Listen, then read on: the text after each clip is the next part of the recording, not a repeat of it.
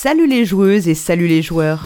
Nous sommes en juin 2021 et vous écoutez l'épisode 128 chronique de Proxy Jeux. C'est le podcast qui vous parle de jeux de société.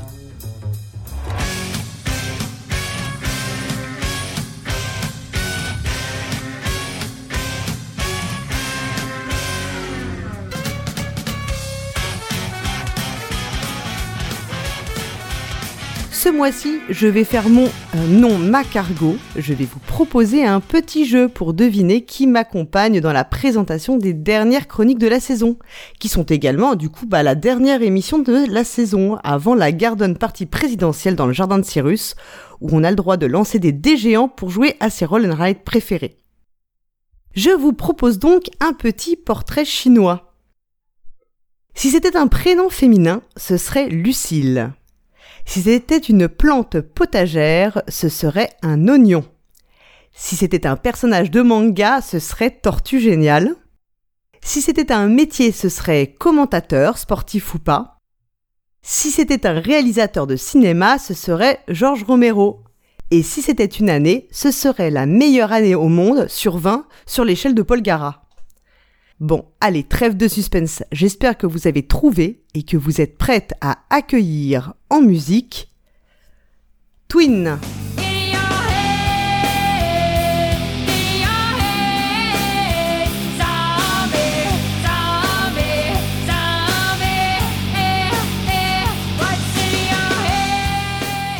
Bonjour Twin. Bonjour Paul Gara. Bon, alors est-ce que tu valides ce portrait chinois? Ouais, c'était super. Surtout Tortue Géniale, c'est complètement moi. C'est tout à fait toi. Je pense que c'est...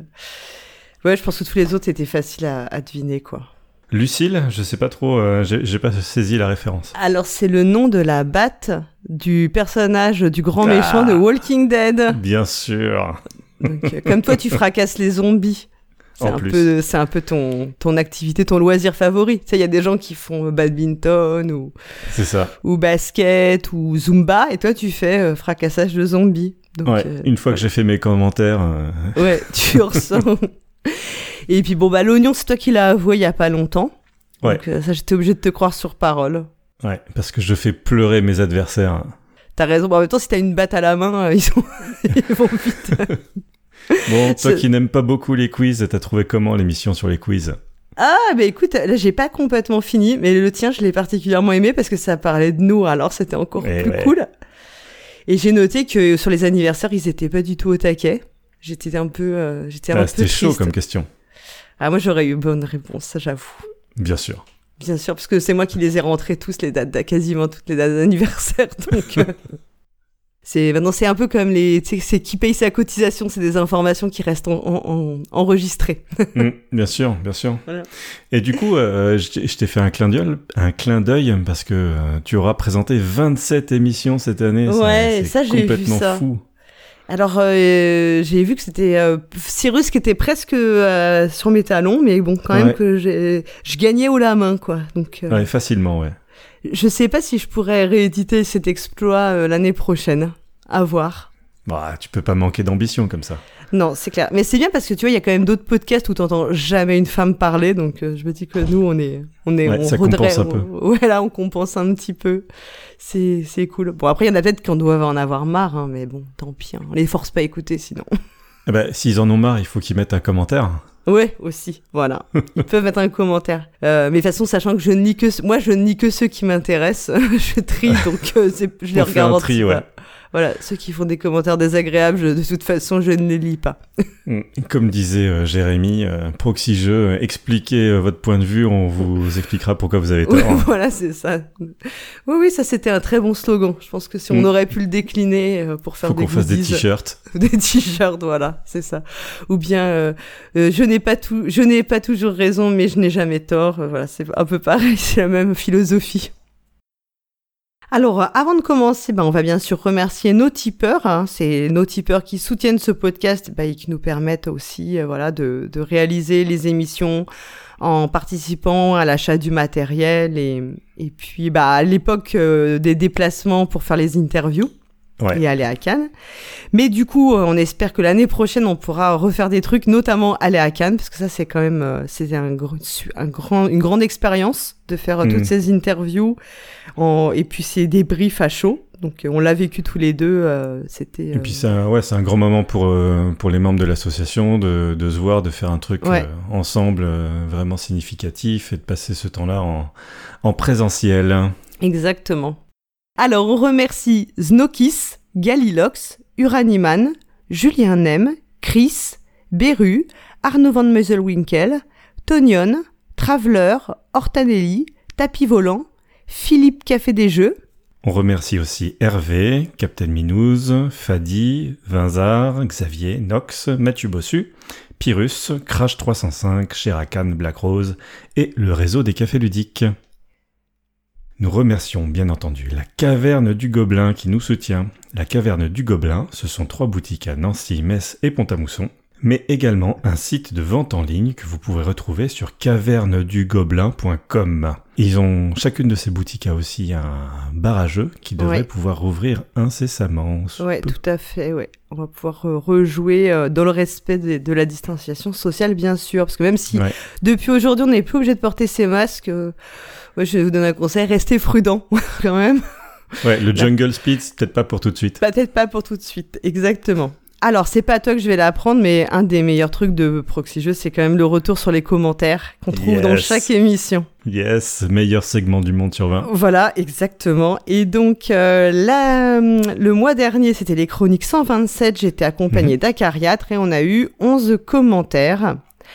Alors d'abord, on a, ouais, c'est pas mal. Hein. On a eu, alors celui qui, à mon avis, euh, est ton euh, un peu ton ton challenger pour euh, le poste de meilleur commentateur, c'est Gerny Lolo parce qu'il a fait beaucoup beaucoup beaucoup de commentaires cette cette saison. Donc ça c'est trop cool, on le remercie.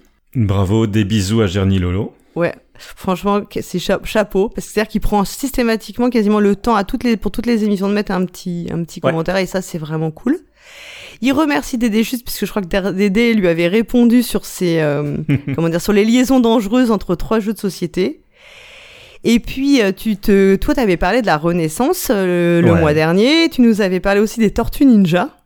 Et oui, parce qu'elles ont, elles portent des noms d'artistes de, de, la Renaissance italienne. Et tu avais donc proposé qu'on qu'on trouve qui étaient les Tortues Ninja parmi les auteurs de jeux français. Donc on avait un peu essayé avec Acariatre. Et lui, il a proposé les Tortues Ninja, mais au sein de Proxy Jeux. Et eh ouais. Alors bien entendu, euh, il nous a proposé Cyrus pour Leonardo, hein, qui est un peu, un peu, le chef. Un peu le chef, voilà. Mais Fendoel et fait Splinter. Et Splinter, c'est un peu quand même le, la sagesse incarnée. Voilà. Donc il proposait aussi Dédé Schutz pour Raphaël, mm Pionfesseur en Donatello, Méclar en Michelangelo, et moi j'ai le rôle forcément d'April O'Neill. Je m'en tire pas mal quand même, je trouve. Hein. Quand tu sais que c'est Megan Fox qui, dans le film qui faisait April O'Neil, ouais, je pense que c'est tout à fait ça, quoi. Ah ouais, je euh, vois la ressemblance, ouais, c'est effectivement. Complètement, c'est tout moi. Franchement, euh, comme ça, je sais qui peut me double, qui pourra faire ma doublure euh, si j'ai besoin un jour. si on adapte Proxy au cinéma. Si on adapte Proxy au cinéma, ce sera. Je demanderai à Megan si elle est dispo. Mm. Donc voilà, on avait aussi Julien qui était très content. Ouais, Julien Nem qui avait remporté l'énigme de Cargo. Bravo à lui c'était cool. Donc euh, et en plus il l'a reçu. Il y a plus de problème de poste. Bizarrement depuis qu'on a on a révélé euh, cette arnaque, cette escroquerie au grand jour des goodies qui disparaissaient. Hop, tout va mieux. On a un commentaire aussi de Peter hein, qui euh, connaît pas trop la Renaissance française, hein, qui propose le jeu 3. Alors c'est vrai que c'est plutôt pas mal, parce que le jeu 3 c'est la, la, construction de la cathédrale de Troyes donc qui commence, si je me souviens bien, en 1200 et qui euh, fait assez euh, extraordinaire, mais plus de 400 ans à être construite. Mm. Donc euh, début au Moyen Âge et fini pendant et fini effectivement à l'époque moderne. C'est pas tout à fait exact, mais c'est plutôt une bonne idée quand même. En plus, c'est un très bon jeu 3. Ouais, ouais, il y, a une, bah, y a une partie en tout cas à la Renaissance, mais c'est vrai que du coup la conception elle est plus médiévale, enfin l'initiation est plus médiévale. Mais enfin après euh, la Renaissance française, c'est, euh, je me suis aussi posé la question si c'est pas parce que euh, pour des pays comme la France, il y a aussi une, toute une période très très troublée pendant la Renaissance.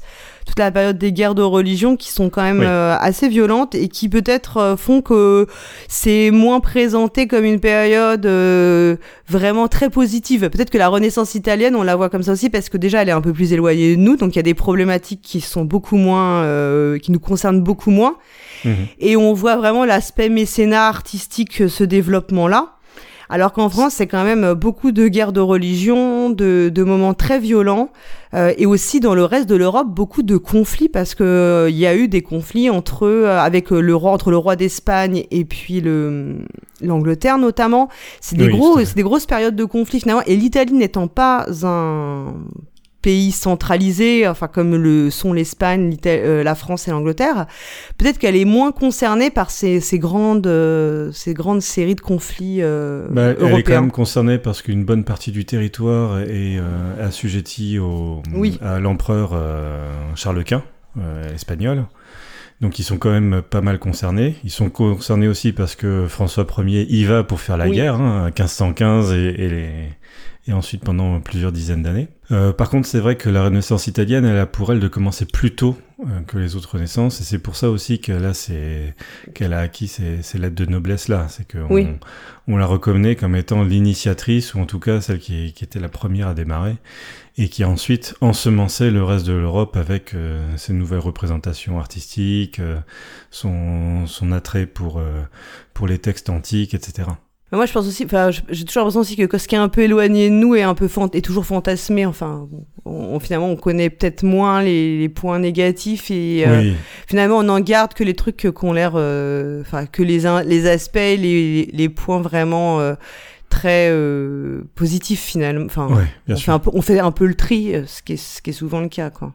Ouais un peu comme nous, on est d'ailleurs, on est, c'est marrant parce qu'on est souvent euh, choqué quand euh, on voit traiter à l'étranger des points de notre l'histoire de France. Enfin, surtout qu'on n'est pas très très, euh, je trouve qu'en France on n'est pas très ouvert sur là-dessus, tu vois. Et on a toujours, on est toujours très très prompt à s'offusquer de la façon dont on traite notre histoire, alors que nous on est les premiers à le faire pour les autres, quoi. bien sûr, bien sûr.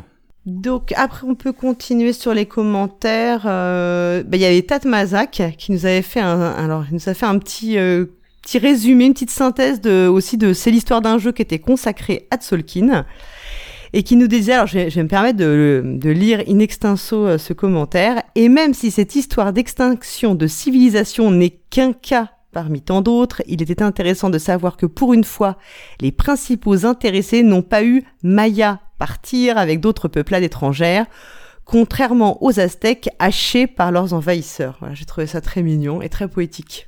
C'était très joli, oui. Ouais, bravo. Et puis, euh, bah, euh, qui laissait Tatmazak, elle a laissé aussi des commentaires sur un peu toutes les chroniques et bah, faisait la même, euh, il, ou elle faisait la même réflexion sur la Renaissance. Pourquoi c'était ouais, sur la présence de, de l'Italie. Donc, je pense qu'on y a, on y a un peu, un peu répondu en disant qu'effectivement, c'était Mm. Si par défaut la Renaissance italienne est, promue, c'est parce que ben, c'était la première et c'est elle qui a plus marqué les esprits, euh, que ce soit en France ou dans les autres euh, pays européens.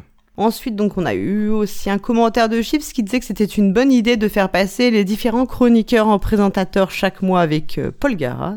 Et ça permettait de garder une belle dynamique tout en variant les points de vue. Et qu'il il espère que ce sera reconduit la saison prochaine. Alors, je pense qu'on va continuer sur cette formule la saison prochaine. Enfin, je, dis ça, on n'en a pas vraiment rediscuté, mais euh, ça, moi, je trouve que ça a bien fonctionné aussi. Comme ça, en plus, personne n'est là suffisamment longtemps pour me voler la vedette, ce qui est très très bien pour moi, je trouve, pour, mon ego. Et puis comme ça, je peux garder mon challenge de plus de présentations. Euh, tu vois, je... ça c'est ça c'est cool aussi. Et euh, non, je trouve que ça a bien fonctionné, puis ça permet aussi de découvrir les gens, enfin, de nous de, découvrir un peu tout le monde sous d'autres facettes. Donc ça, c'est très cool. Ouais, ouais, c'est aussi quelque chose qui s'est fait un, peu plus, du côté de Jeu du mois, mm. l'émission Jeu du mois. Où on a fait participer plus de personnes différentes euh, cette année. Mm. Euh, et c'est quelque chose qui était assez riche, je trouve, hein, qui, qui, a permis d'aborder d'autres types de jeux ou euh, d'autres manières de présenter les jeux ou d'en parler. de la même manière que ouais, avoir quelqu'un qui, qui co-anime avec toi les chroniques, ça a permis d'avoir plus de voix différentes pour, euh, pour en parler et pour réagir aux différentes chroniques euh, des membres. Ouais, puis comme c'est des moments, euh, bah, surtout les chroniques, il y a un petit côté, voilà, on est un peu plus, il y a un petit côté récréatif aussi, peut-être plus que encore que dans le jeu du mois. Donc ça permet aussi de découvrir la, les personnalités, enfin le, de parler de choses et d'autres, bon, qui sont parfois un peu annexes au jeu sans que ce soit aussi dans, dans l'analyse et tout. Donc hmm c'est euh, un petit moment sympa, euh, un peu dans le prolongement aussi de, des, des deux épisodes sur, euh, sur les 10 ans de Proxy où on se livre un petit peu, quoi. Donc on, on livre un peu de nous-mêmes.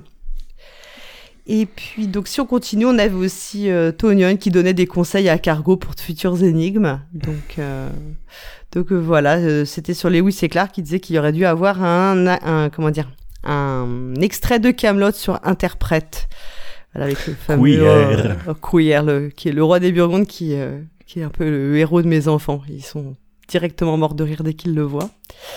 Voilà, moi parfois moins quand ils font un limite, tu vois. Je vous laisse imaginer, mais bon. Alors, est-ce que tu as déjà réservé ton 21 juillet pour aller voir le film Camelot euh Allez, je pense que je vais les emmener parce qu'ils sont, ils seront, eux, ils sont déjà très enthousiastes. Moi, je me méfie un peu. J'ai peur d'être déçu comme souvent, mais euh, dans ce genre de truc qu'on a tellement, été beaucoup attendu. Mais je pense que eux, je les emmènerai le voir, c'est sûr. Toi aussi, j'imagine? Euh, ouais, ouais, bien sûr. Alors, j'hésite encore à savoir si j'y vais euh, dès la première semaine parce que je pense que euh, le spectacle sera plus dans la salle, un, peu à la Rocky Horror Picture Show où tout le monde va commencer à se balancer des vannes et, et venir déguiser ou si j'attends 10-15 euh, jours pour y aller euh, et juste pour voir le film. Oui, moi aussi je pense que je vais laisser passer un petit peu de temps et puis j'irai, euh, tu vois, quand le plus gros des troupes sera passé. Donc voilà. Donc maintenant on va aborder la, la rubrique à proximité. Alors là on a des trucs à vous dire pour une fois. Ça c'est cool. Voilà. Alors tout d'abord, on a, euh, on vous indique qu'il y aura un festival de jeux organisé à Dijon au mois de septembre. Donc je pense que mhm. c'est le week-end du 10-11 septembre. Et euh, je pense que je ne trahis pas de secret en disant que Lana et Drew y seront présents. Yes. Donc, là, voilà, ça c'est super cool. Donc si vous voulez d'autres infos, bah, vous pouvez toujours aussi les contacter via Twitter ou, ou voilà, ils vous répondront, ils vous donneront plus de précisions. Ensuite, on a euh, le grand rendez-vous de l'été, Twin. Ouais, le flip a un partenaire qui, euh, qui sera organisé cette année, alors du 7 au 18 juillet 2021. Euh, alors avec pas mal de jauges et de limitations. Hein. D'habitude, euh, le flip c'est dans c'est dans toute la ville avec plein d'animations, des, des costumes et tout le bazar. Euh, là, il faut ben, réserver. C'est, on peut y aller que par créneau de 3 heures et ça sera uniquement, euh, il y aura uniquement des, des, jeux sur la place du drapeau. D'accord. Euh, donc y a, ça sera, ça sera, ça sera moins l'orgie euh, ludique euh, comme euh, comme les autres années, mais il y aura un partenaire cette année. D'accord. Tu y es déjà allé toi à partenaire Non. Non. non. J'ai pas mal côtoyé les gens de Partenay parce que quand j'organisais le festival du jeu à Toulouse, ils envoyaient toujours des, des gens pour animer et pour faire de la retape pour leur pour leur propre festival. C'était donc des, on avait un, un accoquinement ludique comme ça, euh, très sympathique avec eux. Mais j'y suis jamais allé pour le moment. D'accord, moi non plus. Euh, et justement, juste, enfin, je, me tâtais pour y aller avant l'histoire du confinement, donc c'est un peu euh, arrêté mes velléités, mais, mais je me dis que ça peut être un truc bien à faire, tu vois, en début d'été. enfin voilà, ça peut être aussi une, une, bonne idée de vacances, un peu différente. Voilà. Et puis on vous signale également, alors là c'est pas un festival de jeux, mais une exposition consacrée à David Cochard, une exposition qui se déroule donc en région parisienne au château de Champs-sur-Marne du 4 juin au 7 novembre 2021. Euh, avec un tarif, euh, donc c'est au château de Champs-sur-Marne, donc dans le 77 à l'est de Paris, tarif de 8 euros pour le tarif plein Hmm. Donc on mettra le lien dans le billet si ça vous intéresse. Ça, ça, s'appelle Monstre sur Marne. Euh, le, nom de l'exposition. Donc on a trouvé que c'était euh, c'était aussi une super enfin une super euh, opportunité quoi de puisque David Couchard bah, c'est illustrateur de de plusieurs jeux de société. De, récemment il y a eu Ménestrel, Roméo et Juliette, mais d'autres jeux encore. Ouais, c'était aussi un illustrateur dans dans Cassius Belli il y a une petite quinzaine d'années à peu près, une vingtaine peut-être maintenant. Euh, qui faisait des illustrations superbes euh, en art nouveau ou, euh, ou en petit en petit dessin rigolo. Donc c'est quelqu'un qui, qui, a accompagné le monde du jeu là depuis depuis longtemps. C'est un très grand illustrateur ludique. Donc si vous êtes en région parisienne, ben, ça peut être une idée de, de sortie, de, de visite en tout cas. Donc pour ça qu'on a dit que c'était, on s'est dit que c'était pas mal de vous l'indiquer. Et puis bah, maintenant, on va rentrer dans les dernières chroniques de la saison 11. Ah, c'est la fin. C'est la fin. Ouh. Après, c'est les- on peut faire. euh, c'est l'école est finie, hop, et on jette nos cartables. On rend les manuels. on rend les manuels, c'est on rend nos livres. Euh, alors, on va commencer, bah, bien sûr, avec la, la chronique euh, Inside. Euh, que fait euh, Méclar et que fait le que font Méclar et le Teignard en ce moment hein, Ah, à- Juste avant la, la révélations quille. croustillantes. Voilà, juste avant la quille des vacances, euh, quelle révélation euh, allons-nous euh, allons-nous avoir? On les écoute tout de suite. C'est bon, j'arrête. Comment ça tu arrêtes? Tu veux dire tu arrêtes avant de partir en vacances? Non, non, j'arrête Proxy Jeux.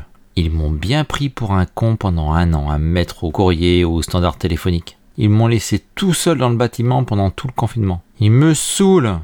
Je me casse. Mais tu peux pas partir comme ça. Tu crois? Mais bien sûr que je peux me barrer. À la rentrée, je ne serai plus là. Je vais pas me faire avoir deux fois avec leurs beaux discours. euh, Tu parles de quoi? Mais de leurs belles promesses, comme quoi tout le monde est passé par là avant de passer à l'antenne. Du flan, oui. Et Lana et Drew, par exemple. Ils ont commencé par faire le ménage? Non. Eux, ils ont le droit à des bureaux, à leur salle de réunion, choyer, une petite belle chronique. Pendant que moi, je continue à répondre au téléphone, préparer les cafés de Cyrus, coller les timbres pour Hammer, tailler les crayons de Paul Gara, écrire les articles du pionfesseur, ranger le bureau de Fendoel. Oula Tu me parais bien énervé là. Bah oui, j'en ai marre. J'en ai marre de toutes leurs magouilles, de leurs mensonges. Je vais leur envoyer ma démission, moi ça va pas être long. Calme-toi Non Si, tu as raison en fait. Je dois me calmer. La patience est un plat qui se mange sans sauce. Oh, en fait, je vais pas me laisser faire. Mais tu as raison S'ils ont abusé, tu contactes les syndicats ou l'inspection du travail. N'importe quoi. Pourquoi tu réagis comme ça? Moi, disons que finalement, je vais attendre que le bitcoin remonte. Tout ira mieux après. Le bitcoin. Tu m'expliques? Je vais racheter Proxy Jeux. Ouais, ça sera moi le boss. Oh, j'ai tout eu le temps de les observer. Je connais toutes leurs manies, tous leurs points faibles. Mais de quoi tu parles? Mais de leur piscine, par exemple Ils ont tous des piscines, tu trouves pas ça bizarre, toi? Et d'après toi, c'était payé par qui tout ça? Mais moi, j'ai les infos, et les preuves surtout. Tu me fais peur. Tu as bien raison. Le piège va se refermer sur eux sans qu'ils s'en rendent compte. Mais tu vas faire quoi si tu les rachètes? Ça, c'est une bonne question. En fait, j'hésite. Pour la rentrée, soit je me proclame boss, soit je passe par une de mes sociétés écrans pour les racheter de façon anonyme. Des sociétés écran. Mais de toute manière, Cyrus, euh, avec sa synchro-sainte indépendance, il, te laissera pas faire. Oh, mais non, détrompe-toi. Il va pas être acheté par Asmodée ou Hachette. Non, juste un fonds de pension. Anonyme. Il ne pourra pas refuser s'il ne veut pas que certains dossiers compromettants circulent sur Internet. Tu es machiavélique, fourbe. Ouais, je prends ça comme un compliment en fait. Il va faire comment, euh, Cyrus, pour justifier ça? Ah, mais il va juste euh, indiquer qu'un nouvel acteur apparaît dans le monde ludique, un acteur qui n'est ni lié avec un éditeur, ni un distributeur, et un acteur qui a juste cru dans Proxy Jeux et qui a investi. Son ego démesuré devrait largement faciliter les choses. Ah ouais, je commence à comprendre. Et hop, du jour au lendemain, je passerai du sous-sol au 33e étage, tout en haut. Et là, je pourrais les regarder de haut, justement. J'hésite juste en fait à me dévoiler ou pas. Soit je reste dans l'ombre, soit je deviens officiellement le chef. Dans tous les cas, à la rentrée, il va y avoir du changement. Tu me fais peur. Tu auras peur. Eh ben, je sais pas si je vais dire euh, merci Méclar là, parce que euh, j'allais dire merci Méclar et le mais non, je le remercie pas là, Méclar là, il nous menace en Ouais, fait un petit peu là. la- la- effectivement, la peur change de camp, là. euh, Ouais, ouais, je pense que les nantis de proxy jeux ont, ont dû tremble. tremble. Ouais, ouais, je, je... Ouais, surtout, il, a passé toute la saison à faire du, du café pour Cyrus, alors que Cyrus n'aime même pas le café, donc euh, je trouvais ça quand même un, un bisutage assez cruel. Ouais, pauvre. Mais ouais, je sais pas, je, je pense qu'il faudrait qu'il passe à la compta chercher son solde de tout compte, mais comme on n'est pas payé, ça va être compliqué. en tout cas. Enfin bon. euh, Bon, donc moi, je compte sur un crash des bitcoins hein, pour, euh, pour éviter qu'il qu'il rachète Proxy Jeux et qu'il se moque Ouais. de nous. Ouais. Bah, attends, je sais pas, si- parce que l'avoir à la tête de proxy parfois on, on râle après Cyrus, mais je sais pas si on serait gagnant au change. hein. On sait ce qu'on perd, on sait jamais ce qu'on gagne. Exactement. Ah tiens, c'est marrant, j'ai plus de réseau. Ah bon? Bah, ah, mais moi non plus. Ah, je sais pas, il y avait pas un, un match en ce moment-là qui, qui surcharge les réseaux? Je... C'est peut-être ça. Bah écoute, là, ça a l'air- de repartir. On, va, on, on continue l'enregistrement, hein, on, on verra bien. Ouais, ça marche. Allez. Et donc euh, maintenant, on va écouter les plateaux numériques présentés ce mois-ci par Cyrus. Et je pense que Cyrus t'a fait un petit clin d'œil, Twin. Allez, c'est parti.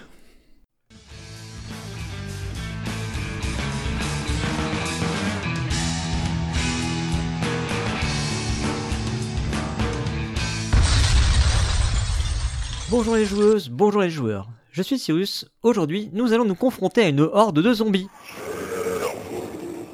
Zombicide, vous connaissez? Zombicide est un jeu de Raphaël Guiton, Jean-Baptiste Lulien et Nicolas Raoult.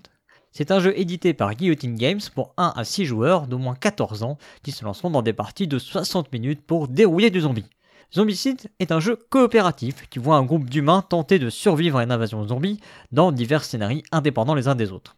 Courir, taper du zombie, trouver des survivants, fracasser du zombie, collecter des objets, tabasser du zombie, fuir, caillasser du zombie, chercher de la nourriture, mitrailler du zombie, conduire un véhicule, écrabouiller du zombie. Voilà ce qui vous attend dans Zombicide. Un peu de tactique, mais surtout de la boucherie et la peur d'y laisser votre peau submergée par une marée de morts vivants.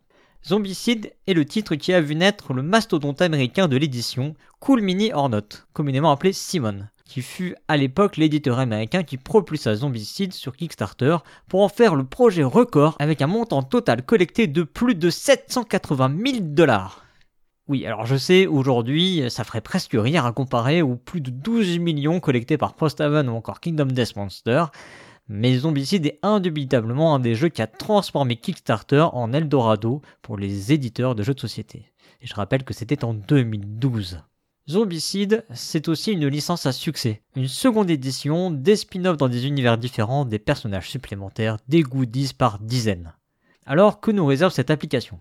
Va-t-elle nous faire revivre le frisson de la découpe de la chair humaine putréfiée? Démarrons l'autopsie. Le portage a été baptisé Zombicide, stratégie et fusil à pompe. Mais je devrais plutôt parler d'adaptation. On va en reparler dans un instant. Le jeu est réalisé par Playsoft Games, qui est également le studio qui a réalisé King and Assassins et Mysterium. Le jeu est distribué sur les plateformes par Asmodee Digital. Il est disponible à 4,99€ sur Android et à 5,49€ sur iOS. Alors dès notre arrivée dans l'application, on est accueilli par une musique plutôt rock énergique qui donnerait presque envie de se secouer les cheveux, mais j'en dis plus. Un gros bouton jouer nous attend et rien d'autre. Il n'est pas question de tutoriel ou autre, et pour cause Zombicide Stratégie Fusil à Pompe nous envoie directement sur le terrain dans la peau de Doug, un des personnages du jeu de plateau, et nous explique le fonctionnement de l'interface. Je vous parlais d'adaptation et non pas de portage, c'est que Zombicide Stratégie et Fusil à Pompe flirte plus du côté du jeu vidéo que du jeu de société. On est plus face à un jeu de type tactical RPG, les jeux de stratégie en tour par tour, que réellement face à un portage de zombicide. En tout cas, ce qui s'apparente à un tutoriel est plutôt clair, mais il est long. Il va falloir réaliser un paquet de missions avant de bénéficier de l'ensemble de ce que propose le jeu et de toutes les subtilités de fonctionnement. D'ailleurs, euh, certains aspects restent nébuleux même après 15 missions.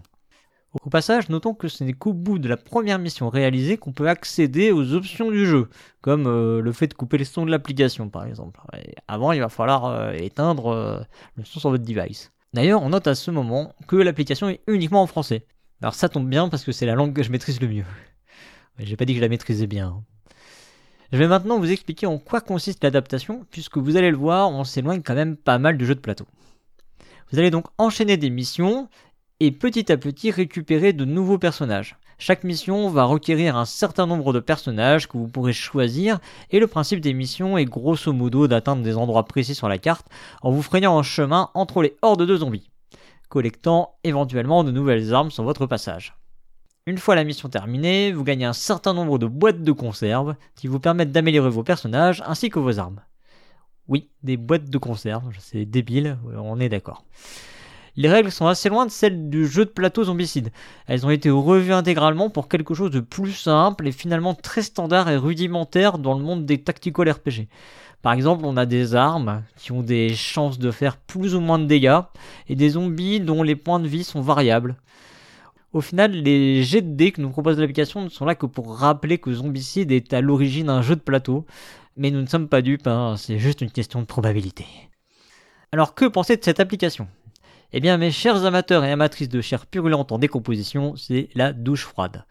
Techniquement parlant, l'ergonomie est facétieuse et surtout l'interface est peu précise. La gestion du zoom des zooms par exemple est exaspérante et le peu d'informations qu'on a sur l'écran masque une grande partie du plateau. Évidemment, il n'y a pas de minimap euh, qui permettrait d'avoir une vue d'ensemble. Ça aurait été trop demandé sûrement. Toujours dans le registre technique, il est impossible de sortir de la première mission pour revenir sur l'écran d'accueil. Hmm.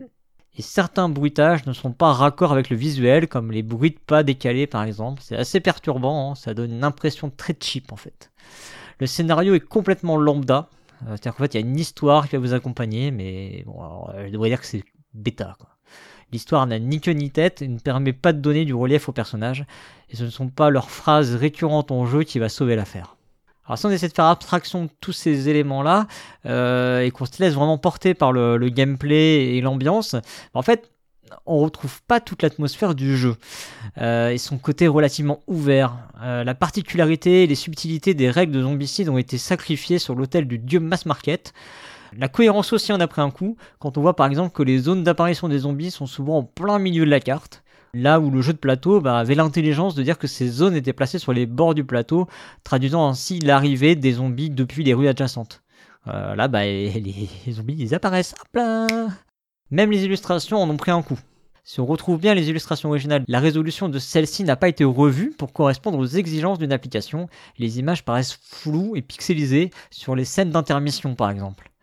Cerise sur le cadavre, s'il vous est possible de vous connecter avec un compte Asmodee Digital, votre compte ne sert pas à conserver votre progression. Et non, j'ai fait le test pour vous. Je suis revenu à zéro. C'est drôle. Voilà. Signalons tout de même au passage que si vous souhaitez malgré tout sauter le pas et que vous n'en avez pas assez, il vous sera possible d'acheter de nouveaux personnages. Il vous en coûtera entre 1 et 3,50€ selon qu'il s'agisse euh, ou non d'un bundle et en fonction aussi du support Android ou euh, iOS. Voilà, ce sera tout pour moi. Vous l'aurez compris, c'était ma petite dédicace à Twin. Je vous dis à la prochaine et surtout, jouez bien!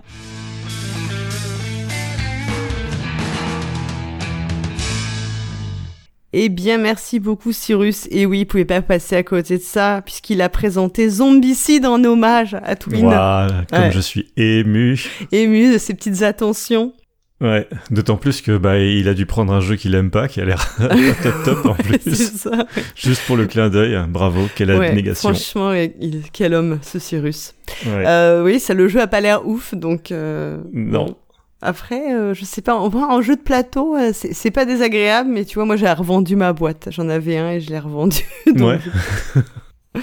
Bah, je sais c'est un peu répétitif, mais bon. Ouais, ouais, mais ça fait partie de ces jeux où t'as des gens qui en, qui en tombent complètement amoureux et qui y jouent toutes les semaines ou tous les 15 jours pendant des années. Et, Mm. euh, et je trouve que ça, c'est quand même une belle réussite au niveau du jeu. hein. Euh, après, on peut parler du plastique, des, des problèmes qu'il y a, qu'il y a Oui, autour oui, bien sûr. du Kickstarter, de comment ça a changé la donne au niveau de Kickstarter.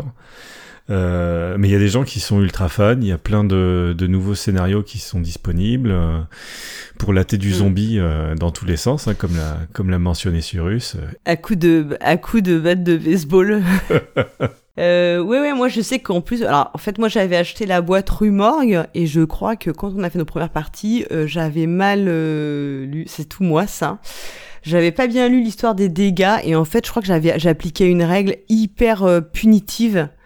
Tu vois, Ah un truc encore plus. euh, Enfin, je sais pas, je crois que je faisais la différence. Une histoire de. Un peu comme dans Time Stories, souvent je connais des gens qui ont fait cette erreur-là, tu sais, de, de faire.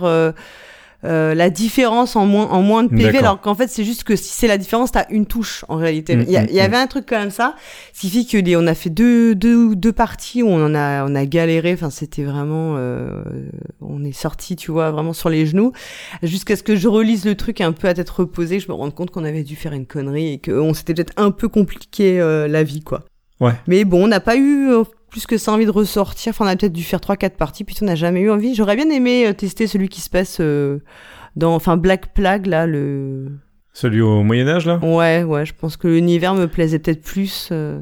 J'ai pas du tout eu envie de, de continuer. Je trouvais super sympa qu'il y ait des personnages euh, inspirés de références où euh, tu peux avoir ton petit Léon ou le cast de Big Bang Theory pour jouer à, à Zombicide. Je trouvais ça super marrant. Et euh, ben, un peu comme euh, Ghost Stories. Tu sais, ils ont refait un Ghost Stories, mais euh. Las Bastion, ouais. Ouais, voilà. Et, euh, et autant je suis ultra fan du, du contexte euh, dans, dans Ghost De- Stories. De oui, de l'univers. de euh, l'univers euh, ouais. l'univers cinématographique là que, Mm. que j'avais découvert aussi ben, je pense comme Antoine Boza quand j'étais quand j'étais gamin Euh, alors que bon Medfan c'est Bah, c'est un peu convenu. de base quoi Mm. voilà et pareil pour Zombicide du coup ça m'a pas du tout donné envie de Mm.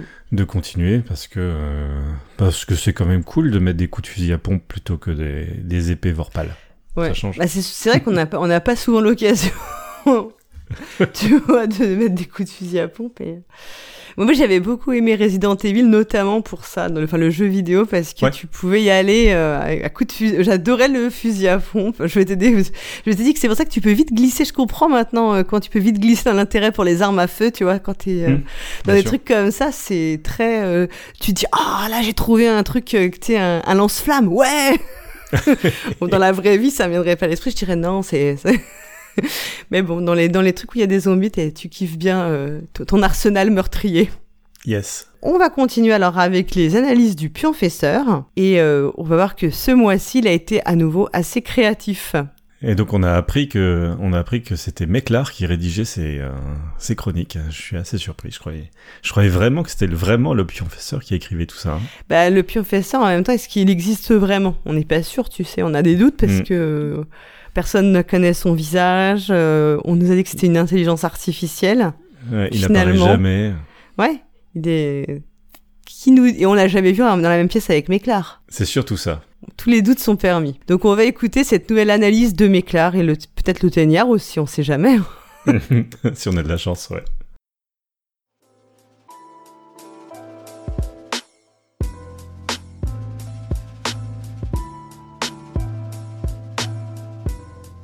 Salut les joueurs, salut les joueuses, je suis le pionfesseur. Aujourd'hui, nous allons de nouveau parler d'un élément de conception de jeux de société que l'on retrouve cette fois-ci particulièrement dans les jeux de gestion.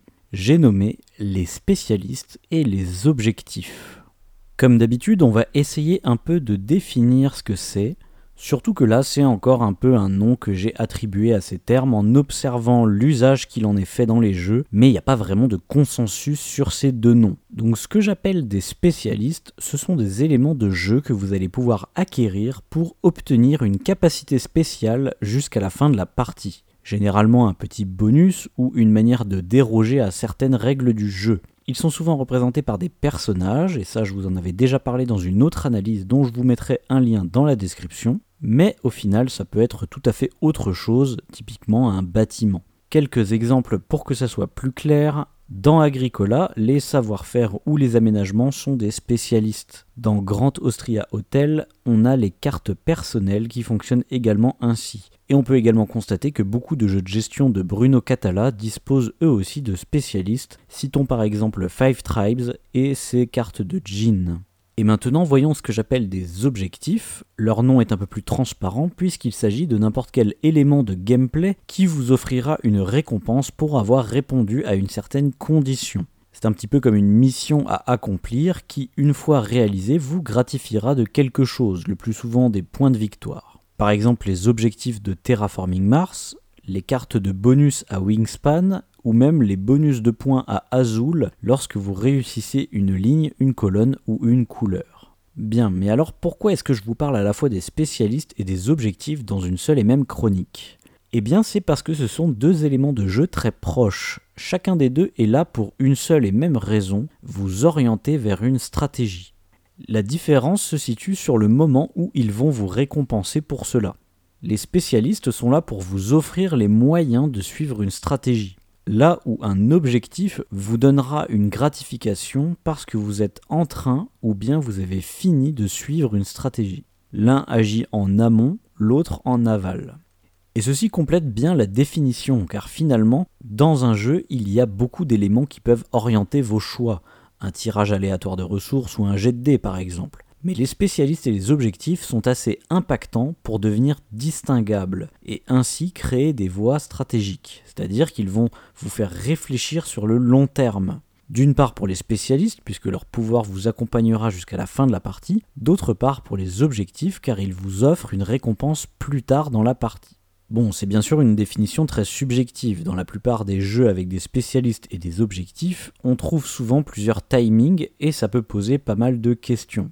Si j'ai un élément qui me donne deux points de victoire à chaque fois que j'effectue telle action, est-ce que c'est un spécialiste ou un objectif? Si j'ai un élément dont la capacité est de me donner 4 ressources uniquement au moment où je le joue, est-ce que c'est quand même un spécialiste? Je vous laisserai faire les débats d'experts dans les commentaires, je suis bien curieux d'avoir vos définitions un peu plus pointilleuses. Dans tous les cas, on peut constater que certains jeux se font une spécialité que d'utiliser beaucoup de spécialistes et d'objectifs comme Puerto Rico ou Race for the Galaxy, si bien que ça en devient un genre que les Américains appellent le tableau building, c'est-à-dire la construction de tableaux. L'idée étant que l'on va se faire son petit espace personnel contenant à la fois des spécialistes et des objectifs. Dernier point que j'aimerais aborder, les spécialistes et objectifs sont des outils très intéressants pour les auteurs de jeux, afin de manipuler les joueurs et les orienter vers des stratégies. Oui, c'est un peu évident dit comme ça, puisque je vous ai dit il y a quelques minutes que c'était justement toute l'essence de ces deux éléments que d'inciter les joueurs à user d'une stratégie. Mais du coup, observer la manière dont sont agencés les spécialistes et les objectifs du jeu permet ainsi de voir comment l'auteur veut nous imposer ou non des stratégies. On peut citer trois manières assez communes de faire ça. On aurait d'abord la manière fixe, où spécialistes et objectifs sont toujours les mêmes d'une partie à l'autre, c'est justement le cas dans Puerto Rico. L'inconvénient de ça, c'est que le jeu peut finir par avoir une certaine monotonie, et donc un manque de rejouabilité. Une autre manière commune de faire qui contre ce problème est d'avoir une mise en place des spécialistes et objectifs aléatoires. C'est le cas par exemple dans Terre d'Arles ou dans Barrage. Ici donc les stratégies changent d'une partie à l'autre, mais on peut tout de même tout analyser en début de partie, ça reste assez calculatoire. Une dernière méthode donc serait d'avoir des spécialistes ou objectifs qui arrivent aléatoirement au fur et à mesure de la partie, ce que fait typiquement Race for the Galaxy ou Maracaibo par exemple. Cette fois, il faut analyser les opportunités stratégiques qui arrivent en cours de partie et il faudra même parfois changer de voie en fonction de la tournure des événements. Bien, il est temps de conclure. Spécialistes et objectifs sont les deux faces d'une même pièce. Ce sont des outils qui permettent d'orienter les joueurs vers des stratégies, soit en leur offrant un pouvoir qui les aidera dans cette voie, soit en les récompensant pour avoir correctement suivi ce chemin. Ils sont importants pour donner cette saveur de la réflexion à long terme et observer la manière dont ils sont implémentés dans un jeu en dit beaucoup sur le ressenti que l'on peut avoir en y jouant. Un peu comme s'ils définissaient une ligne d'horizon pour le jeu, certains nous permettent de voir jusqu'au bout de la partie pour mieux calculer, tandis que d'autres nous laissent le frisson de la surprise. Et vous, connaissez-vous d'autres manières d'intégrer des spécialistes ou des objectifs dans des jeux?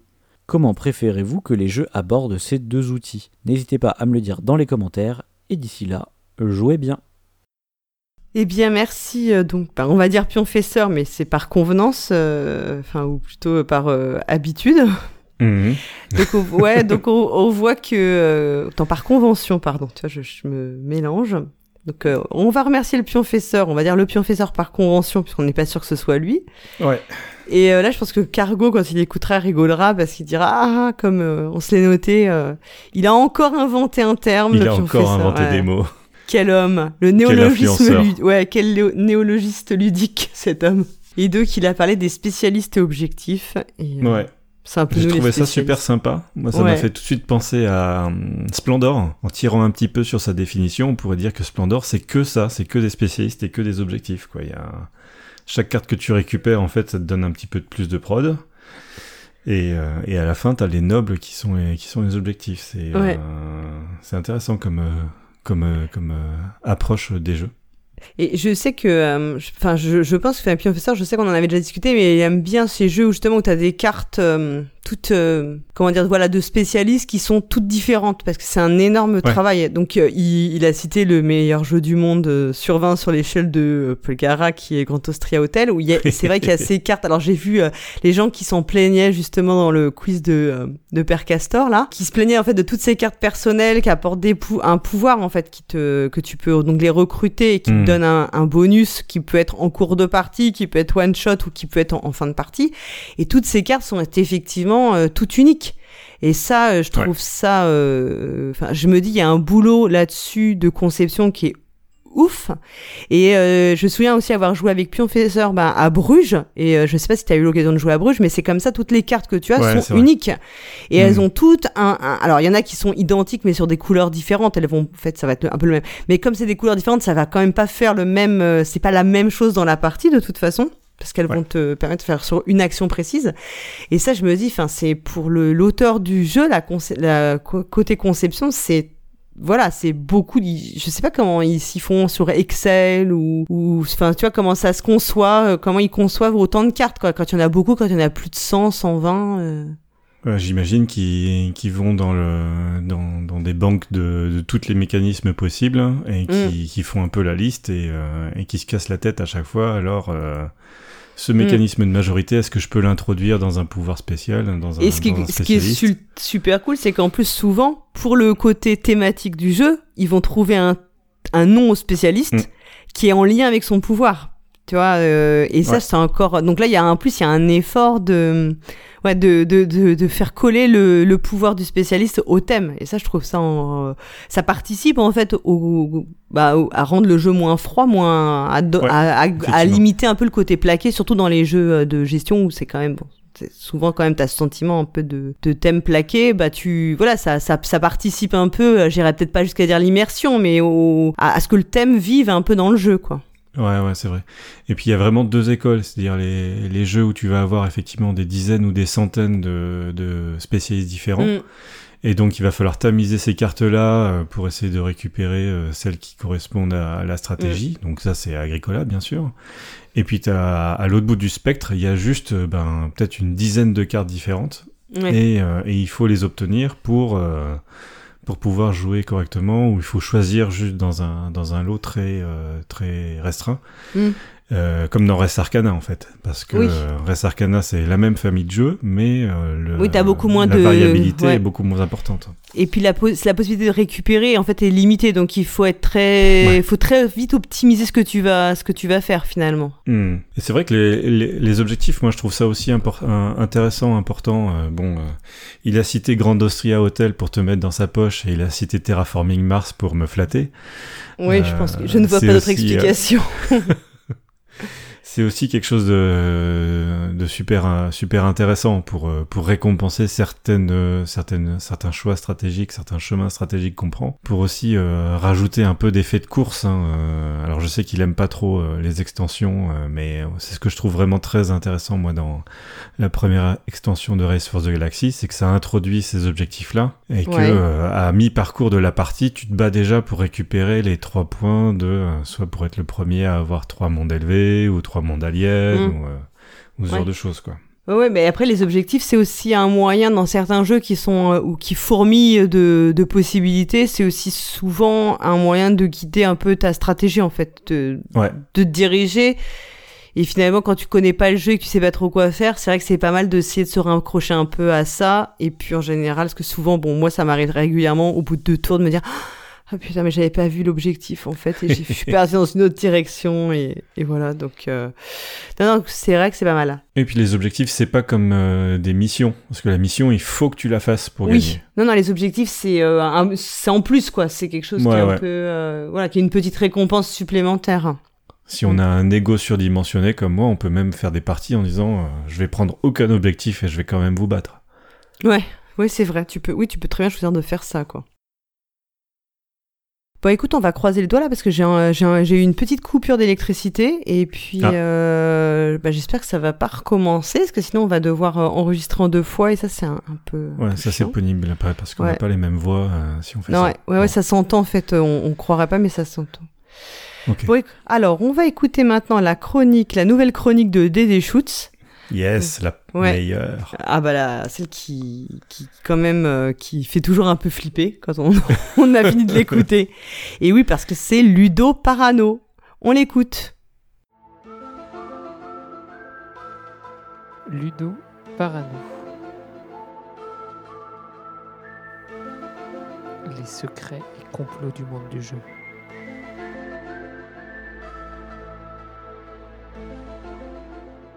Salut les compludistes. Pour cette dernière chronique de la saison, voire même la dernière tout court si on veut m'empêcher de parler, je vais vous parler des zombies. J'ai bien compris que, que Twin euh, ne voulait pas trop en parler ouvertement, mais, mais il en parle en fait tout le temps de zombies. À la fin de chacune de ses chroniques, quand il dit jouer bien, on entend, on entend à peine, mais il met bien un M à la fin du bien au lieu d'un N. Et les cruciverbistes auront bien remarqué, jouer bien, c'est l'anagramme de jeu zombie. Allez-y, je vous laisse un, moment pour réfléchir.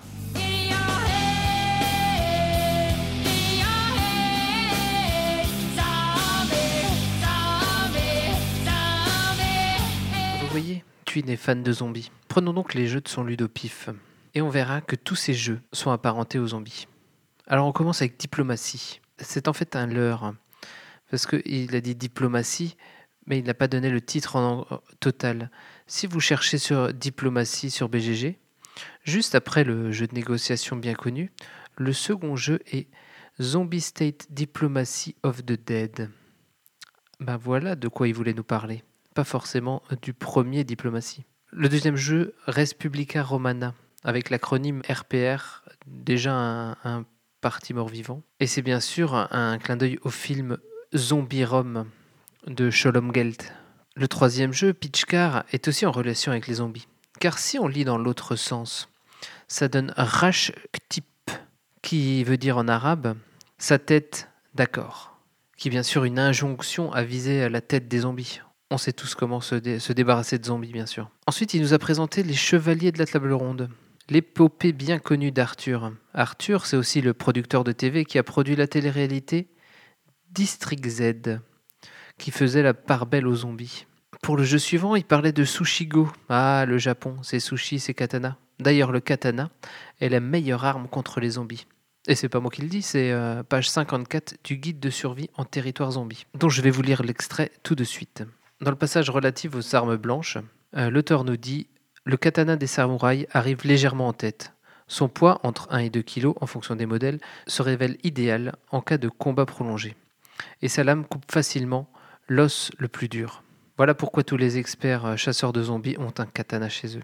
Ensuite, il nous a parlé de Twilight Imperium. Il suffit de remplacer l'Empire par la création, c'est-à-dire parler de Twilight Création, l'éditeur du jeu bien connu Zombie, avec trois points d'exclamation bien sûr. Et enfin, pour Château Aventure, il y a bien sûr un scénario avec des zombies. Voilà, Twin nous a parlé toute la saison de zombies, et les gens ne l'ont pas vu. Faites vos recherches. Vous verrez que de- les autres jeux qu'il qu'il présente dans les jeux du mois sont aussi en rapport avec les zombies. J'attends vos raisonnements dans les commentaires. Je vous dis bonnes vacances et pendant ces vacances, complotez bien et jouez bien. Eh bien, je suis démasqué.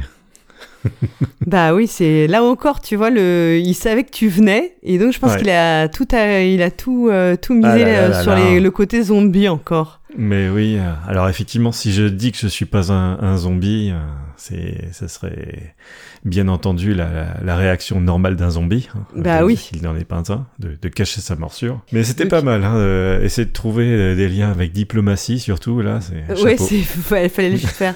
Par contre, j'ai noté qu'il avait volé mon ma référence aux cranberries, donc j'étais j'étais un peu triste. On était, Ah, euh, on voit qu'on a dû écouter la même musique quand on était au lycée, tu vois. Ah là là, c'était une période terrible hein, d'ailleurs le lycée, euh, puisque tous les gens qui, qui commençaient à apprendre euh, à jouer à la guitare, ils jouaient Ah que oui. zombies, et Ouais. ça pendant 3-4 ans c'était l'enfer. hein. Ah oui, ça, et puis il y a eu aussi, euh, comment, Offspring, tu vois. Moi, j'en ai entendu des gens qui essayaient de faire comme Autumn Play, qui pas avec plus ou moins de bonheur d'ailleurs. euh. Ouais, surtout moi. Ouais, oui, voilà. Et donc, je pense que là, il y a, comment elle s'appelle Je crois qu'elle s'appelle Do- Dolores, euh, la, la chanteuse des Cranberries. Elle va nous Mhm. demander des droits, là, parce qu'on aura trop diffusé. euh. Une, chanson qui était bien sûr éminemment politique, euh, cette chanson. euh. Oui. Comme quoi tout est oui. politique à ceux qui Comme veulent pas nous l'essentiel de son croire. répertoire. Ouais. Euh, la grande question, c'est est-ce qu'il va, est-ce qu'il va continuer l'année prochaine ou est-ce qu'on va réussir à le faire taire hein? C'est, c'est surtout ça la question par rapport à Ludo Parano. Mais écoute, moi j'en- j'envisage qu'on envoie une, une équipe d'intervention chez lui, qu'on le ligote, qu'on le mette dans une base secrète euh, et puis qu'on n'en parle plus quoi. Ouais, parce que l'année prochaine c'est 2022, euh, on peut pas non plus laisser dire tout et n'importe quoi euh, dans des, des années aussi euh, tendues. hein. Non, je pense que il est dangereux parce que à force de creuser, il va finir par trouver quelque chose, donc euh, Ouais. quelque chose Dire la d'énorme. vérité, et- c'est toujours dangereux. hein. Oui, ah oui, ça c'est sûr. Alors, on va continuer maintenant avec la chronique de Flavien euh, autour du jeu. Et ce mois-ci, euh, donc c'est une chronique qui est tous les deux mois. Et donc pour ce, ce dernier, cette dernière de la saison, Flavien a décidé de parler de tout ce qui est, euh, de toutes les références culturelles autour du jeu Les Ruines perdues de Narak. Et je vous préviens, il a fait, je pense peut-être le record de durée de chronique. on l'écoute tout de suite. Round, round, get around, I get around, yeah, get around, round, round, I get around. Bonjour les joueuses, bonjour les joueurs, c'est Flavien et j'espère que vous vous portez bien et êtes prêtes et prêts à partir à l'aventure. Comme toujours dans Autour du jeu, je vais prendre un jeu de société et tisser des liens avec des œuvres issues d'autres univers culturels qui sont liés thématiquement ou mécaniquement à celui-ci. Pour ce dernier épisode de la saison, je vous invite à prendre machette et boussole, on va s'enfoncer dans les ruines perdues de Narak, à la recherche de trésors incroyables, qu'on remettra bien sûr aux autorités compétentes et sans mettre à sac les architectures antiques ni les abîmer. Créé par Elwen et Min pour Xesh Games Edition et proposé en français par Yellow, Narak vous propose à la fois d'explorer des temples, de les piller quand même, pour en obtenir des ressources, de vous équiper et d'approfondir votre connaissance de ces ruines et de cette jungle, tout en affrontant de temps à autre des créatures fantastiques. C'est un jeu aux mécaniques assez multiples qui s'agence avec une relative harmonie, pour des choix et une frustration qui me correspondent bien en termes de niveau de jeu. Je vous invite pour approfondir à écouter l'épisode au format jeu du mois de mai 2021, dans lequel Cyrus vous parlait du jeu. Pour cet épisode, on va donc se tourner vers l'exploration de temples ou de jungles, notamment du côté sud-américain que m'évoque plutôt le nom du jeu. On va commencer avec la littérature et uniquement de la bande dessinée pour cette fois. Pour débuter, je vous propose Les Indes Fourbes, scénarisé par Alain Hérol, qui a aussi fait par exemple De Cap et De Croc, et qui est illustré par Juanro Guarnido, que vous connaissez sans doute pour Black Sad. Contrairement à Narak, qui paraît plutôt se placer au début du XXe siècle, on est ici au siècle d'or espagnol, et on suit les aventures de Don Pablos de Ségovie en Amérique du Sud, à la recherche de l'Eldorado, et avec une trajectoire sociale qui traverse plusieurs strates. Alors il y a des illustrations vraiment très très réussies, la structure du récit est assez maline avec des petits twists et des petites surprises, il y a aussi des passages dans la jungle, il y a d'autres moments un peu plus hallucinés, et on y retrouve parfois, même si euh, ça parle surtout du trajet du héros, mais on y retrouve quand même parfois l'esprit d'exploration qui peut habiter Narak, même si on ne croise pas forcément des créatures aussi surnaturelles que celles du jeu. Du côté de Picsou, il y a quand même pas mal d'aventures qui placent le canard le plus riche du monde et ses camarades, que ce soit Donald, les Castors Junior, parfois Zaza ou Flagada Jones, sur de multiples continents à la recherche de trésors perdus. On peut citer par exemple le, le Fils du Soleil, premier récit scénarisé par le gigantesque Don Rosa. Dès le début, on voit nombre de trésors qui sont obtenus par Picsou et ses acolytes dans des aventures de Karl Barks. Et donc après cette exposition, euh, on plonge dans une expédition péruvienne à la recherche d'un trésor inca. On peut aussi citer la trilogie de Tralala avec euh, les récits des capsules pour Tralala de 1954, puis La couronne perdue de, de Gengis Khan en 1956. Donc ces deux histoires ont elles été écrites par Karl Barks et plutôt situées du côté de l'Himalaya. Et Don Rosa, encore lui, il a donné une suite à l'histoire en 91 qui s'appelle Retour à Xanadu ou Retour à Tralala. Et alors c'est que deux exemples hein, parmi beaucoup d'aventures de Picsou, avec spécialement chez Don Rosa, je trouve cet esprit d'aventure, de trésors cachés, et évidemment plein de ruses de Castor Junior pour découvrir et pour euh, dépasser les énigmes qui entourent les ruines. Alors dans les aventures de Picsou, de manière générale, il est aussi intéressant de voir parfois qu'il est en compétition avec d'autres euh, richissimes euh, qui cherchent les trésors, que ce soit Gripsou par exemple ou Flersou, et ce qui reflète pas mal finalement la compétition qui est au cœur de Narak quand même, puisque chaque joueur ou joueuse incarne une entité chargée des expéditions et des recherches.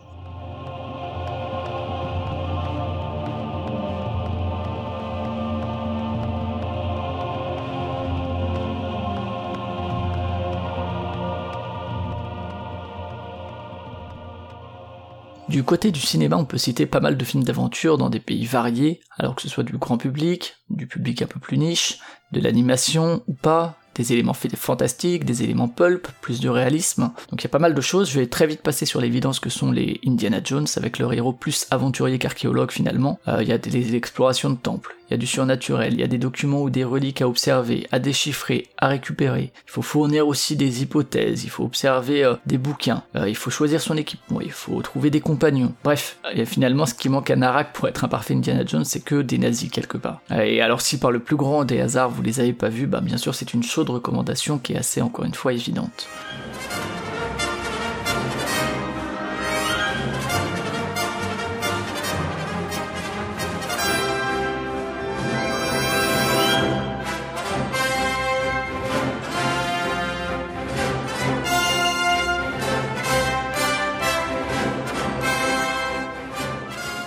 On va partir sur un film plus récent, The Lost City of Z, euh, réalisé par le grand James Gray et sorti en 2016, avec dans les rôles principaux il y a Charlie Hunnam, Robert Pattinson dans une superbe interprétation et Sienna Miller. Alors il adapte euh, un roman, un- enfin pas vraiment un roman, un livre en tout cas, La Cité perdue de Z de David Gran qui est sorti en 2010 en français et ce livre-là lui-même reprend les aventures réelles de Percy Fawcett qui part à la recherche de cette cité sud-américaine au début du 20e. Et donc euh, avant ça, il a passé des années à cartographier notamment la Bolivie. Il trouve des informations sur une cité qui serait perdue comme le titre du film ou du livre et euh, il va ça va l'obséder au point qu'il va y retourner jusqu'à jusqu'à s'y perdre hein, finalement. Entre deux expéditions, on le retrouve dans sa famille en Grande-Bretagne, au front pendant la Première Guerre mondiale et finalement c'est presque des respirations durant lesquelles en fait il ne pense qu'à sa forêt et à sa folle quête. On retrouve bien sûr l'aspect recherche qui est présent dans Narak. Euh, dans Narak, vous savez cette piste à droite du plateau où il faut d'abord chercher avec la loupe et puis ensuite euh, écrire ce qu'on a ce qu'on a trouvé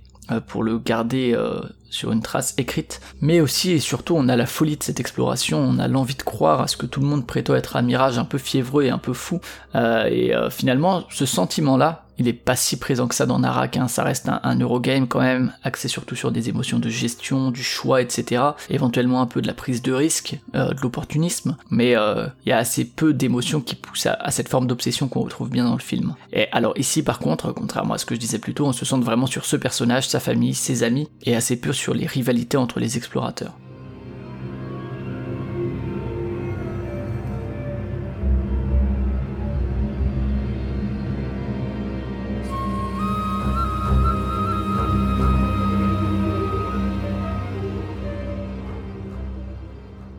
Un film auquel Lost City of Z a souvent été comparé, sans doute pour son atmosphère euh, parfois un peu fiévreuse, c'est Aguirre la colère de Dieu de Werner Herzog est sorti en 72. Alors pourtant si le continent est bien le même et qu'en effet euh, certains sentiments dans l'exploration d'une jungle hostile peuvent être comparés, bah Aguirre va beaucoup plus loin dans cette idée et c'est un film beaucoup plus radical que le film de Gray, avec une musique incroyable de Popol Vuh que vous entendez en fond et que j'ai aussi mis quand on parlait de littérature et qui contribue vraiment à cette atmosphère unique dans lequel euh, Don Lope de Aguirre, qui est incarné par euh, Klaus Kinski, qui est aussi génial qu'effrayant. Par ailleurs, il était aussi très toxique pour les personnes avec qui il bossait. Et donc ce personnage-là, il sombre petit à petit dans la démence, l'obsession de l'Eldorado. On est donc dans un setup vraiment différent, qui est là aussi basé sur des personnages réels, comme dans Lost City of Z, mais cette fois au XVIe siècle, dans une époque où c'est pas les mêmes techniques d'exploration, c'est pas les mêmes croyances, les mêmes superstitions qu'au XXe siècle évidemment. Pour le coup, Narak est plus proche d'un point de vue euh, chronologique de Lost City of Z que de Aguirre. En tout cas, je vous engage à découvrir ce classique qui, en plus, dure pas si longtemps, il dure 1h30 et il a pas vraiment vieilli, puisque euh, il y a le propos qui développe sur un peu une forme d'égo trip, d'obsession, c'est relativement intemporel.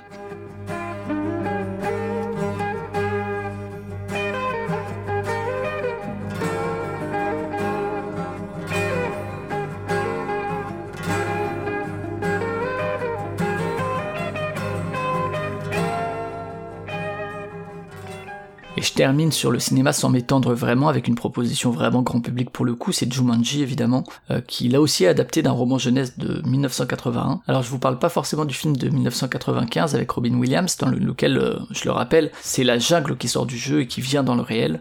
Alors plutôt que ça, on va parler de la série d'animation qui a été diffusée à la fin des années 90 et qui, elle, pour le coup, envoie les enfants de Jodie et Peter à l'intérieur du jeu pour sauver Alan Parrish et surtout vivre des aventures dans des environnements assez proches de ceux de Narak et parfois avec également quelques créatures fantastiques.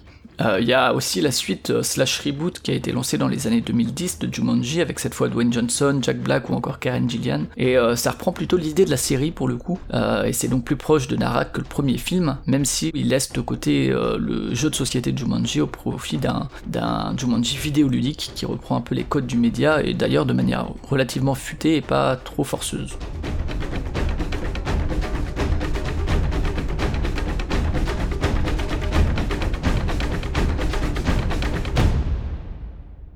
On part du côté de la musique, et non, je ne vais pas vous mettre de morceaux de jungle, ce genre de musique électronique qui est né dans le début des années 90, mais de manière générale, je vais plutôt vous recommander deux genres qui vont plutôt coller à des parties de Narak en termes d'ambiance globale. Tout d'abord, on va parler du tribal ambient, qui est un sous-genre de la musique ambient, euh, qui peut piocher dans des cultures traditionnelles de pas mal de pays, parfois ça propose aussi des aspects assez rituels, euh, ça peut aussi parfois s'orienter vers des beats plus techno, euh, ça peut aussi inclure des éléments d'enregistrement de terrain, ça peut se mélanger à des trucs plus proches de musique concrète et de musique expérimentale, bref, c'est- assez vaste, et pour le coup, l'offre elle est large, elle est pleine euh, de playlists qui sont dispo soit sur Spotify, soit sur YouTube, et donc je vais vous conseiller pour ma part l'album de Byron Metcalf et de Mark Selig, l'album s'appelle Wow Mass Wave, Euh, donc le washuma du titre, c'est un cactus péru- péruvien, qui est utilisé en médecine populaire, en divination, et qui a pas mal des traditions rituelles et chamaniques, donc ça me paraissait pas mal collé avec Narak. Je vous en propose un extrait du premier morceau qui porte le nom de l'album.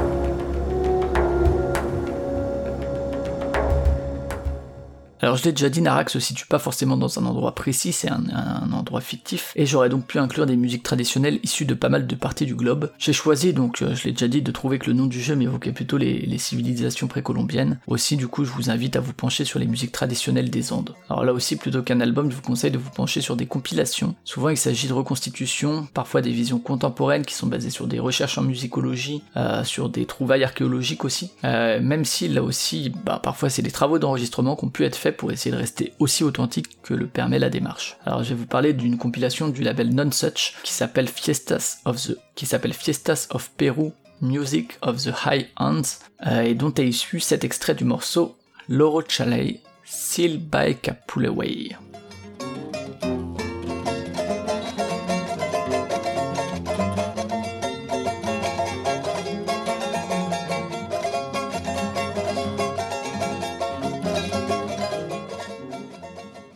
Va finir sur deux titres cette fois liés au temple et non à la jungle, euh, donc des temples qu'on explore, qu'on découvre, qu'on pille dans Narak. Donc on va commencer avec Dancing in the Temple of the Mad Queen Bee des Suédois de Candlemas, qui officie dans le doom metal surtout, et donc sur l'album Psalms of the Dead de 2012. Les paroles du morceau évoquent donc le temple de la reine abeille, euh, dans une forêt profonde, il y a eu les questions aussi de criquets et de thé consommé en sa compagnie, et de cérémonies rituelles.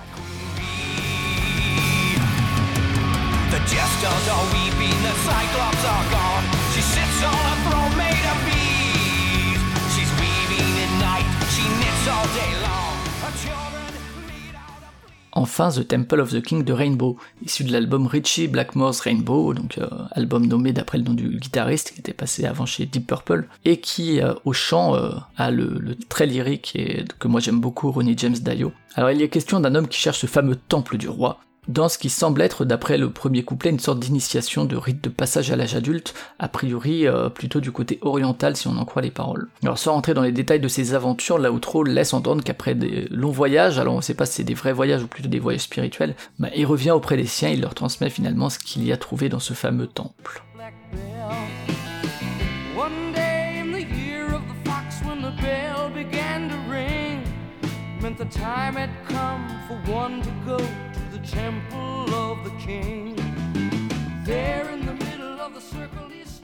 Ça devient une habitude, mais je vais terminer avec les jeux vidéo. Alors là aussi, comme du côté du cinéma, pas mal de choix possibles, vu que ben l'aventure, l'exploration, le pillage de ruines en tout genre, euh, la récupération de ressources, c'est un trope et des mécaniques présents euh, depuis le début du média. Euh, les camarades les plus âgés de la Proxy Team m'ont d'ailleurs cité quelques offres que pour ma part je n'ai pas connues, mais bien sûr, je les invite à les mettre en commentaire du billet. Alors on va commencer bien sûr avec Tomb Raider et Lara Croft, une Indiana Jones au féminin, qui est à la fois un symbole d'empouvoirment avec un personnage féminin très fort, et un personnage féminin central, mais aussi euh, très représentatif de ce qu'on appelle le male gaze, avec une création d'un personnage féminin qui est fait pas pour mettre en avant le personnage féminin, mais pour plaire à un public masculin. Alors au cours des différents épisodes de la licence, elle se promène vraiment dans le monde entier, il y a des cartes amusantes sur internet qui montrent où elle est allée, donc euh, elle part à la recherche de trésors, de ruines, de temples, de secrets, avec euh, bah, parfois des rencontres qui ont pas grand chose à envier justement aux créatures qu'on peut trouver dans Narak. Alors si elle est un peu du genre archéologue qui pourrit un peu les lieux euh, et qui n'hésite pas à éliminer tout obstacle, que ce soit des animaux, des humains ou des architectures,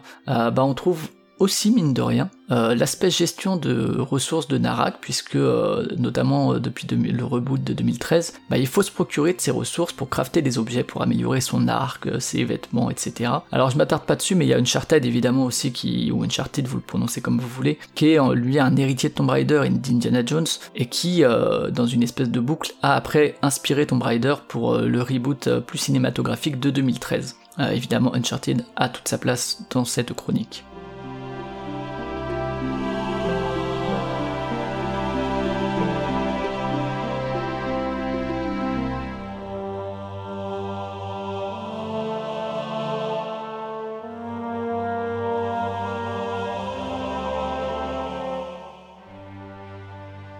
On va continuer avec du plus récent et du moins connu, mais aussi du plus français avec le bien nommé Curse of the Dead Gods, qui a été développé par les Lyonnais de Pastec Games et édité par Focus. Il est sorti en version finale en février 2021 et on y incarne, sans réel préambule euh, scénaristique ni narratif, euh, un aventurier maudit qui va devoir s'aventurer dans trois temples pour vaincre ses créatures. Alors du côté des mécaniques, on est dans un jeu d'action au système de combat qui est assez satisfaisant, assez, assez pointu, et avec pas mal de mécaniques qui sont basées autour de la notion de risque-récompense. Alors c'est aussi un dungeon crawler, donc on va enchaîner les salles, salles qu'on va devoir vider de ses ennemis, euh, et des ennemis qui vont être de plus en plus puissants au fur et à mesure qu'on s'enfonce dans le temple, avec des boss vraiment impressionnants et parfois assez costauds. Et euh, dans les salles, on va ramasser de l'or, on va pouvoir ramasser du sang pour se soigner, on va pouvoir trouver des nouvelles armes, marteaux, épées, lances, arcs et autres. On va aussi trouver des reliques, on va éviter des pièges, et petit à petit, euh, la fameuse malédiction du temple euh, et du titre est euh, de plus en plus pesante au niveau des, mécaniques et de, des, par exemple des dégâts qu'on va recevoir. Alors le jeu il propose aussi une structure en roguelite avec un système de run et une progression entre chaque run. Et entre chaque run, on va notamment par exemple débloquer des compétences pour faciliter la tâche ou pouvoir avoir des meilleures armes dès le début. Alors le jeu de ce côté-là est assez classique, sans doute un poil trop répétitif, peut-être aussi un peu trop long pour ce qu'il a à offrir comme sensation, mais euh, quand même ça, reste une belle maîtrise dans ses idées de base et je leur dis euh, son, système de combat qui est vraiment sa force. Et pour le coup, si ce que vous aimez dans Narak c'est tataner des gardiens en préparant le bon équipement, et ben vous serez servi.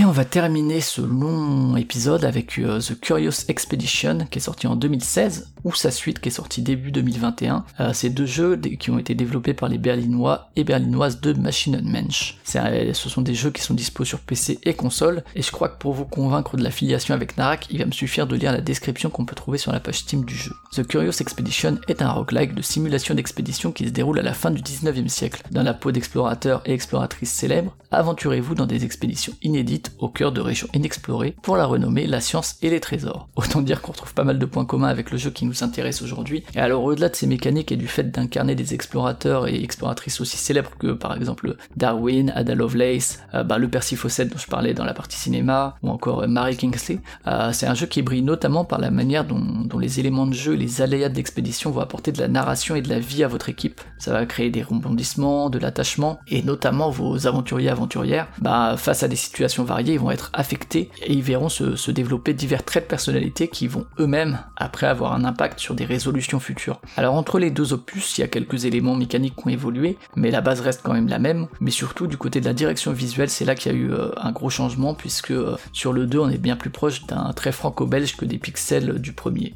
Donc une chouette recommandation, alors je l'ai pas assez approfondi, moi il faudrait que j'y retourne, euh, et j'y retournerai à l'occasion avec grand plaisir. Donc c'est The Curious Expedition.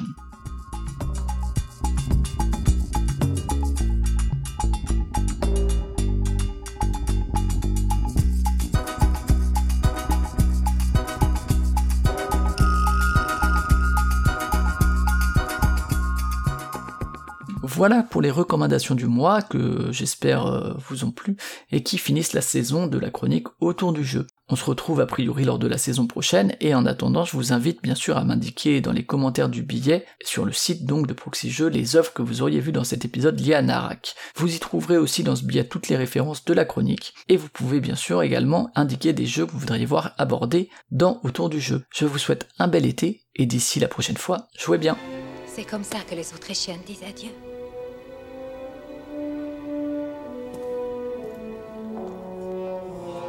Et voici comment on dit adieu en Allemagne, professeur Jones.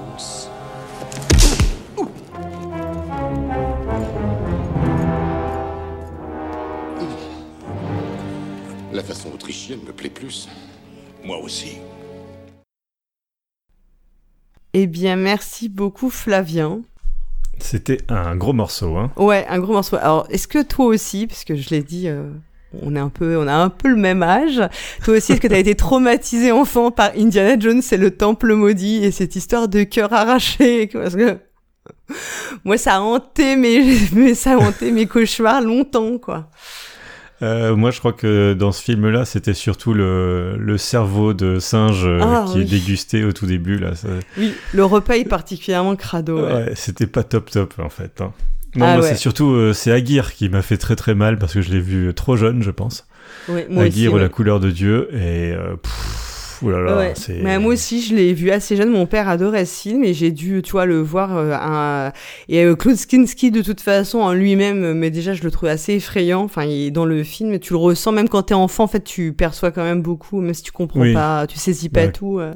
C'est quand même quelqu'un d'assez assez toxique, assez. Euh, Oui, oui, et puis le tournage de ce film-là, particulièrement, a été euh, cauchemardesque. Mm. Enfin, D'ailleurs, il y a eu un documentaire sur le tournage du film, il me semble. euh, Ouais, tout à fait. qui, est, euh, qui était assez un peu un peu comme euh, enfin c'est dans les tournages mythiques de, de films qui ont été euh, très très durs euh, très éprouvants pour les équipes euh. Ouais, comme Apocalypse Now par exemple. ouais voilà c'est exactement ce à quoi je pensais et euh, avec des ouais des problèmes quand même beaucoup d'ego aussi Ouais. Et euh, ouais moi donc ouais alors pour revenir à Indiana Jones et le Temple maudit donc ouais, c'était arrivé à un tel point que je voulais pas que mon fils le parce que la petite est trop il est vraiment trop jeune mais mon fils je voulais pas trop qu'il le voie il a fini par insister et bon il l'a vu il y a je pense un peu plus vieux que moi je l'avais vu et je Ouais. l'avais tellement euh, tu vois j'en avais tellement fait des un- une montagne que, que lui euh, quand il a vu il m'a dit ouais enfin finalement ça avait dégonflé le truc euh. D'accord. j'ai dit ok bon ben voilà comme quoi toi ce qui t'a marqué euh, enfin question de contexte aussi quoi Mm, mm, bien sûr. Bon après, euh, le quatrième Indiana Jones aussi m'a fait très peur, mais pas pour les mêmes raisons. Ouais, ouais, ouais, à cause notamment de la performance euh, cinématographique de Chia le Bouffe qui est, qui Oh, est putain. catastrophique. Ah, catastrophique. Ouais. Et puis, euh, bah, il y a, y a en fait presque plus de charme, quoi, dans, le, dans ce Ouais. film-là, mal- malgré le retour de certains, certains bah, Personnages notamment, et tout. Ouais, certains personnages. Non, c'était pas très. euh, C'était un peu triste, quoi. Ouais, ouais. Alors, je, je signale justement que euh, sur, euh, sur le site d'Arte, vous pouvez voir un, un super documentaire Ouais. qui s'appelle À la recherche de l'âge d'or perdu et qui parle un- beaucoup de la genèse de, de la création Mm. de- d'Indiana Jones. C'est quoi les influences? Qu'est-ce qui s'est passé? Euh, Quelles difficultés il y a eu au début du tournage, pendant le tournage? Euh, Qu'est-ce qui a été important pour, euh, pour Lucas et Spielberg euh, là-dedans C'est vraiment très in- intéressant. Mm. Ça fait pas mal le lien avec le cinéma des années 40 aussi, des années 30-40. Euh, bon, comme, comme d'habitude, hein, c'est souvent les, les reportages de, de ci- euh, les documentaires euh, cinématographiques sur Arte sont souvent très très intéressants. Ouais. Donc, euh, si vous êtes fan ou pas, hein, si c'est le cinéma en général qui vous intéresse, il y a ce, ce reportage-là qui est vraiment très très sympa. Mm. Et ouais, dans les jeux vidéo, j'ai vu que tu avais aussi euh, noté une euh, référence à un jeu assez récent qui s'appelle Passaways, qui a l'air vraiment excellent, euh, qui est aussi Ouais, dans cette ouais, thématique. Moi, je l'ai pas encore fait, mais je me le suis noté dans les dans ma wishlist. euh. Ouais, il est très sympa. Il a vraiment cette, cette ambiance désert, nazi euh, et fantastique. Euh, on se balade, on doit récupérer machin qui a été enlevé, ou on doit faire la course pour récupérer truc euh, avant que les nazis y arrivent. On tombe bien sûr sur des zombies, euh, sur euh, des stèles gravées étranges. Il y a plein de persos avec des capacités différentes. C'est assez, euh, c'est assez sympa. C'est bien dur aussi, donc euh, ça, ça a une bonne durée de jeu. Ça a une très bonne durée de jeu. J'avais pas du tout entendu parler de The Curious Expedition, euh, dont, qui, de, de Machine and Match, Mhm. là, dont il parle. Ça a l'air sympa, ça aussi. Ouais. Et alors après, c'est dans les, dans les, enfin, dans les influences, euh, je sais pas si, enfin, c'est pas exactement le- la même thématique, mais je pense qu'il y a aussi quand même euh, des œuvres de Jules Verne qui ont dû euh, influencer un peu tout ce côté exploration, expédition. Ouais, bien sûr. Parce que je pense que c'est un. Enfin, finalement, j'ai l'impression que parfois on n'en parle plus beaucoup de l'œuvre de Jules Verne, mais alors que je pense que c'est quand même. Pour beaucoup de romans d'aventure, enfin de tout ce qui est de l'aventure, ça a été quand ça a été quand même une œuvre assez majeure. Ouais. Euh, même si aujourd'hui c'est plus difficile à lire, enfin je pense qu'à une époque, euh, les, un peu les standards de lecture, un peu c'est un peu comme les films, hein, il y a des standards qui évoluent et la façon d'aborder les œuvres c'est un peu différent. Mais je pense que tu vois euh, le côté dans Narak avec les gardiens, les créatures, t'as ça dans un, je pense que c'est, je sais pas si c'est dans l'île mystérieuse ou t'as ça dans de, de Jules Verne ou t'as ça, t'as ce côté un peu créature. euh, Ouais. Etc. Donc j'imagine que c'est aussi une source d'inspiration de, de littérature. Surtout que Jules Verne reste une très très grande influence, notamment aux États-Unis. C'est Oui. vraiment encore une référence, euh, alors que ça l'est peut-être un peu moins euh, en En France. France, ouais. De la même manière que d'ailleurs, Lovecraft est, est une très grosse influence chez les auteurs euh, en France et, perd un petit peu de sa notoriété aux États-Unis. C'est marrant d'avoir ces, ces asynchronies qui se, met- qui se mettent entre, entre les différentes zones culturelles. Super aussi la référence en termes de BD, là, Les Indes Fourbes. Je sais pas si tu l'as lu. Non, pas du tout. Ça, je je suis ah. pas très euh, adepte de, de BD, j'avoue. Voilà, moi j'avais beaucoup beaucoup apprécié. Mais C'est un peu comme le film Rashomon où il y a plusieurs fois la même histoire qui est racontée par des, Des- des personnes points de vue différentes. différents, ouais. Voilà, et qui et tout le monde ment, donc euh, les histoires sont différentes bien sûr. On sait pas qui ment. Oui, donc il faut arriver à faire son, comment dire, à retrouver euh, la vérité entre parmi les mensonges, c'est ça? Ouais, je fous même pas. Je crois qu'il faut, faut se laisser porter par le, par le délire esthétique d'avoir euh, plusieurs fois la même histoire et, et on sait pas s'y retrouver. C'est une, certaine maestria en, en termes de création du scénario, hein, de faire Oui. que euh, les différents récits, on voit qu'ils sont pas cohérents, mais euh, on peut pas non plus euh, forcément accuser quelqu'un à, à un moment ou un- en particulier. C'est euh, c'est une très très belle construction. C'est un très beau jeu de construction littéraire. D'accord, bon bah je, je, je me le note quand même d'aller voir, d'aller voir cette référence.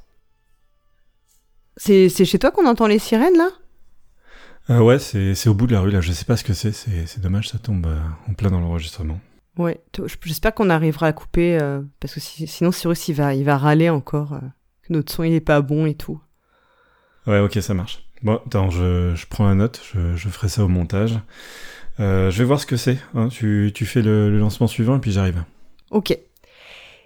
Eh bien maintenant on va écouter la, la dernière euh, émotion de la saison présentée par Acariâtre pour Ludo Incognito. On l'écoute tout de suite. Ludo Incognito. Le jeu dans tous ses états. Salut les joueuses et salut les joueurs. C'est l'Acariâtre au micro. Cette saison, j'ai décortiqué avec vous une série d'émotions provoquées par le jeu de société. Pour ce dixième et dernier épisode, il est temps de conclure. C'est donc un épisode épilogue, ou si j'osais, un épilogue, ou encore un épisogue. En fait non, c'est bien un épisode épilogue. Il est temps que ça s'arrête. Reprenons. Les neuf épisodes publiés cette saison étaient chacun consacrés à une émotion. On a ainsi parlé de la frustration, de l'urgence, de la surprise, de l'autosatisfaction, de la connivence, du rire, du détachement, de la vexation, et enfin, de la puissance. Avec pour chacune de ces émotions, une tentative de comprendre ses rapports au jeu, ce qu'elles révèlent de notre turpitude de joueuse, et par quels moyens les autrices de jeu peuvent encourager ou décourager l'apparition de cette émotion. Mais au fait, qu'est-ce qui m'a décidé à vous parler d'émotions dix mois durant? Déjà parce qu'il s'agit quelque part de l'essence du jeu, de son carburant principal. Notre envie de vivre des émotions est en effet la motivation principale de nos parties de jeu. Pourtant, les émotions ne sont pas si souvent convoquées dans l'analyse ou la critique des jeux. En tout cas, euh, pas du tout assez à mon goût. Certes, on dira spontanément si le jeu nous a procuré du plaisir ou de l'ennui, pour certains jeux s'ils nous ont surpris ou émus, mais rarement plus. Très vite, l'analyse détaillée du thème, du matériel, et bien sûr des mécaniques, va prendre le pas sur le ressenti émotionnel. Pourtant ce thème, ce matériel et ces mécaniques ne remplissent leur contrat que s'ils parviennent, ensemble, à susciter les émotions souhaitées par les autrices et attendues par les joueuses. C'est donc de ce côté-là, du côté des émotions, qu'il faut avant tout chercher la réussite ou non d'une partie de jeu, n'est-ce pas? C'est donc aussi sur cet aspect que devraient se concentrer, ou en tout cas s'étendre un peu plus, les critiques de jeu. J'en suis pour ma part convaincu. Pour faciliter le travail de celles et ceux qui prennent leur plume ou leur micro-cravate pour parler de jeu, il me semble donc très utile de disposer d'une petite grammaire des émotions sociétoludiques. Je n'ai fait qu'effleurer le sujet en abordant modestement neuf de ces émotions dans cette saison, mais je suis loin d'être le seul ou le premier à en parler, et c'est tant mieux. Car en effet, mieux identifier et comprendre les émotions ressenties en jeu est utile à tous les moments d'existence du jeu. Pour les autrices, c'est bien sûr une grille d'analyse très efficace. Plutôt que de partir d'un thème ou d'une mécanique, ou en complément de ceci, définir les émotions recherchées peut faire partie de la feuille d'intention initiale du projet, et ensuite servir de ligne directrice pour les choix de game design et d'édition. Pendant la phase de conception, on peut ainsi arbitrer les nombreux choix à faire sous l'angle des émotions recherchées. Cette mécanique suscite-t-elle l'émotion souhaitée? Pourquoi le jeu passe à côté de son objectif? Pendant les phases de test, on peut aussi interroger les testeuses sur les émotions qu'elles ont ressenties en cours de partie, pour vérifier là aussi si elles cadrent avec le but recherché. C'est aussi un outil très utile pour analyser les jeux d'autres autrices. Be a diagnostician, soyez un diagnosticien, dit Aaron Sorkin à propos de l'écriture de scénario. Ça vaut aussi pour les jeux. À la fin d'une partie, se demander quelles émotions ont émergé, comment et pourquoi sont-elles apparues, servent-elles ou desservent-elles le jeu, tout cela va faire écor plein d'idées et plein d'astuces pour d'autres jeux. Pour les éditrices, de la même manière, on peut imaginer définir une ligne éditoriale en termes d'émotions. Pour sélectionner les jeux adéquats, mais aussi les développer, les enrober et communiquer à leur sujet avec la promesse appropriée. On parle par exemple beaucoup de jeux dits familial plus. Dans ma grille de lecture personnelle de cette catégorie euh, un peu fourre-tout, je vois des jeux un peu calculatoires, mais sans prise de tête. Et sans affrontement direct. Des jeux doux, on pourrait dire. En termes d'émotion, qu'est-ce que ça donne? Le focus est mis sur l'autosatisfaction, gentiment frustrant, mais surtout pas vexant. L'urgence n'est pas au programme, et la surprise n'est pas spécialement recherchée. Un Azul ou un Wingspan par exemple. En revanche, quand on me parle de party game, je vois davantage des jeux pilotés par l'urgence, destinés à faire rire, qui ne crachent pas sur un peu de vexation, et encouragent la connivence et la surprise. L'autosatisfaction est en revanche inutile, et le sentiment de puissance pas vraiment à sa place. Un stay cool ou un top 10. Pour vendre le jeu, il est donc important de choisir un habillage et une communication qui collent avec les émotions ciblées, pour ne pas risquer de tromper et de décevoir les acheteuses. Pour les joueuses ensuite, analyser leur partie de jeu sous l'angle des émotions est également utile. Explorer leur ressenti est déjà un plaisir en soi, comme on apprécie un bon vin en connaisseur, mais c'est aussi une façon de catégoriser d'une part ses envies de joueuse, et d'autre part les jeux qui s'y prêtent. Si l'urgence me paralyse, ou si la vexation me défrise, je vais éviter les jeux concernés. Et pour les critiques enfin, comme je disais en introduction, c'est un angle de plus pour catégoriser les jeux dont ils parlent et partager plus facilement leurs ressentis, tout en aidant leur audience à choisir le jeu qui leur convient. Pour le Familial Plus ou pour le Party Game, j'ai pris des exemples à partir des émotions évoquées cette saison. Mais il y a plein d'autres émotions provoquées par le jeu de société. Je ne prétends pas bien sûr avoir fait le tour du sujet. Je n'ai, par exemple, pas parlé d'émotions comme la colère, la peur, la tristesse ou la honte.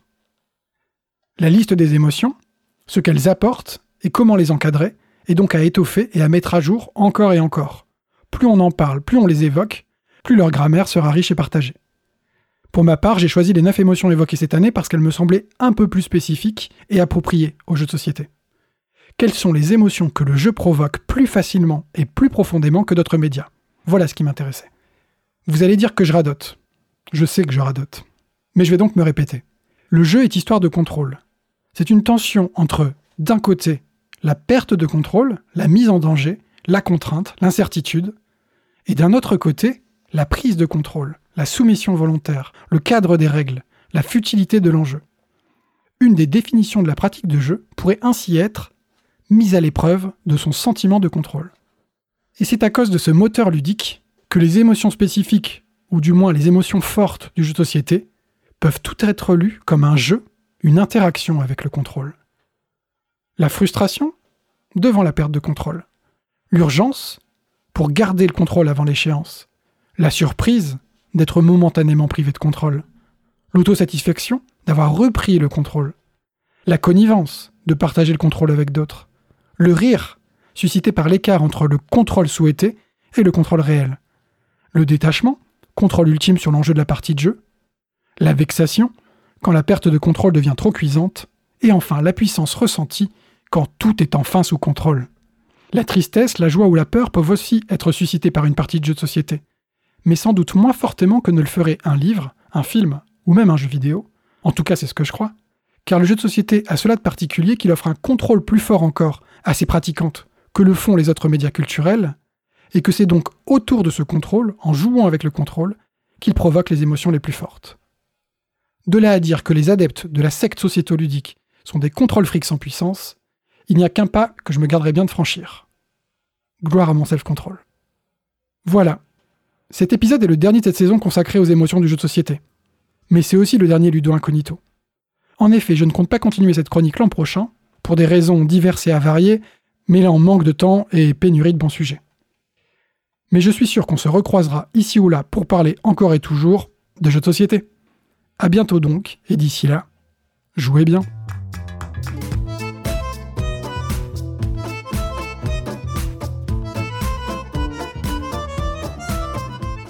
Eh bien, merci beaucoup à Cariatre. Donc voilà, il a fait la synthèse de ces, euh, de ces, ces- toutes ces chroniques sur les émotions et donc il nous parle Mhm. bah, de quelque chose qu'on avait un peu abordé le, le mois dernier, du contrôle, du sentiment de contrôle qu'éprouvent Ouais. les joueurs et les joueuses. Finalement, est-ce que c'est pas après ça qu'on court quand on joue?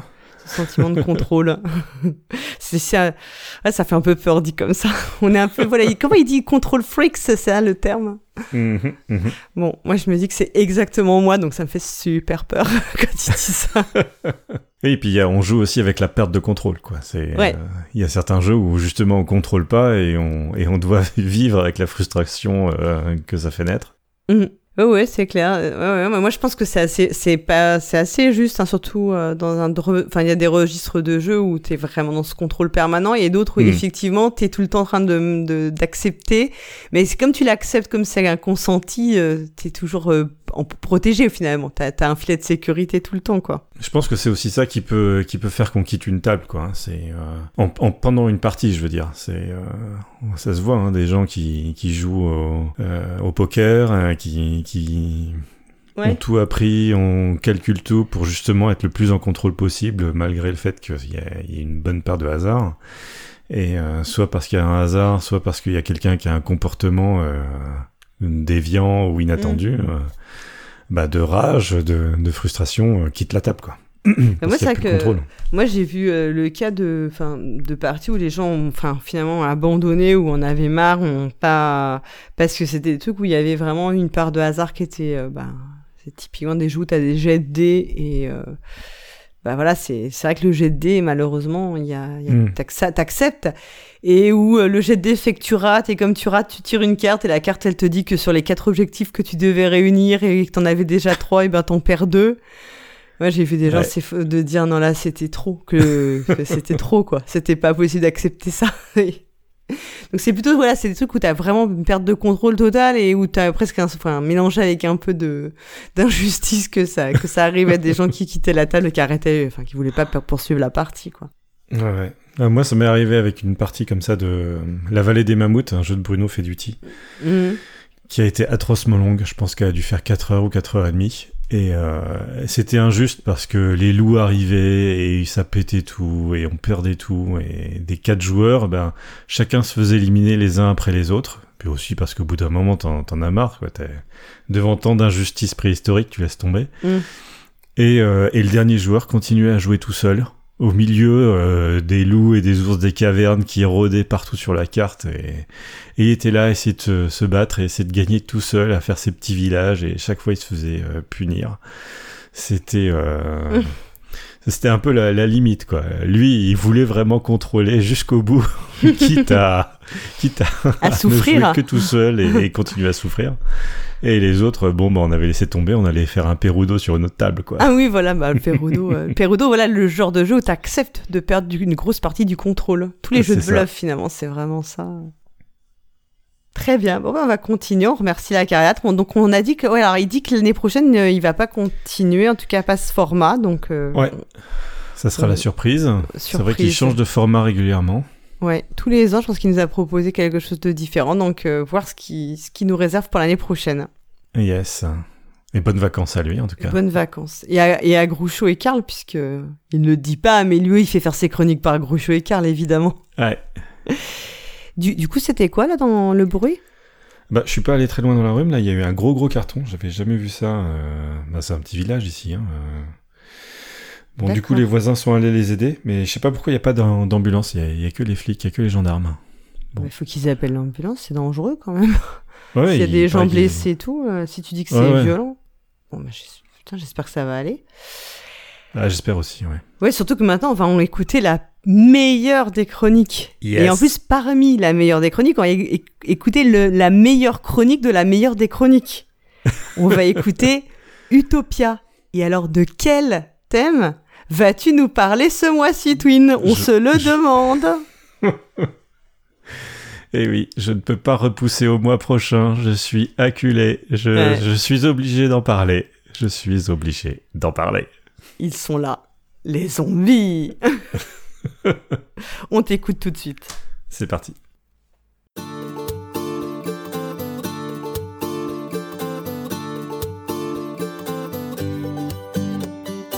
Bonjour, bienvenue dans la chronique Utopia.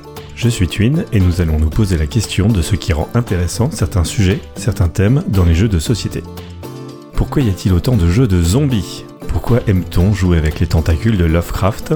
Pourquoi est-ce qu'il y a autant de jeux qui se déroulent à la Renaissance? Tous ces sujets et bien d'autres seront abordés dans Utopia.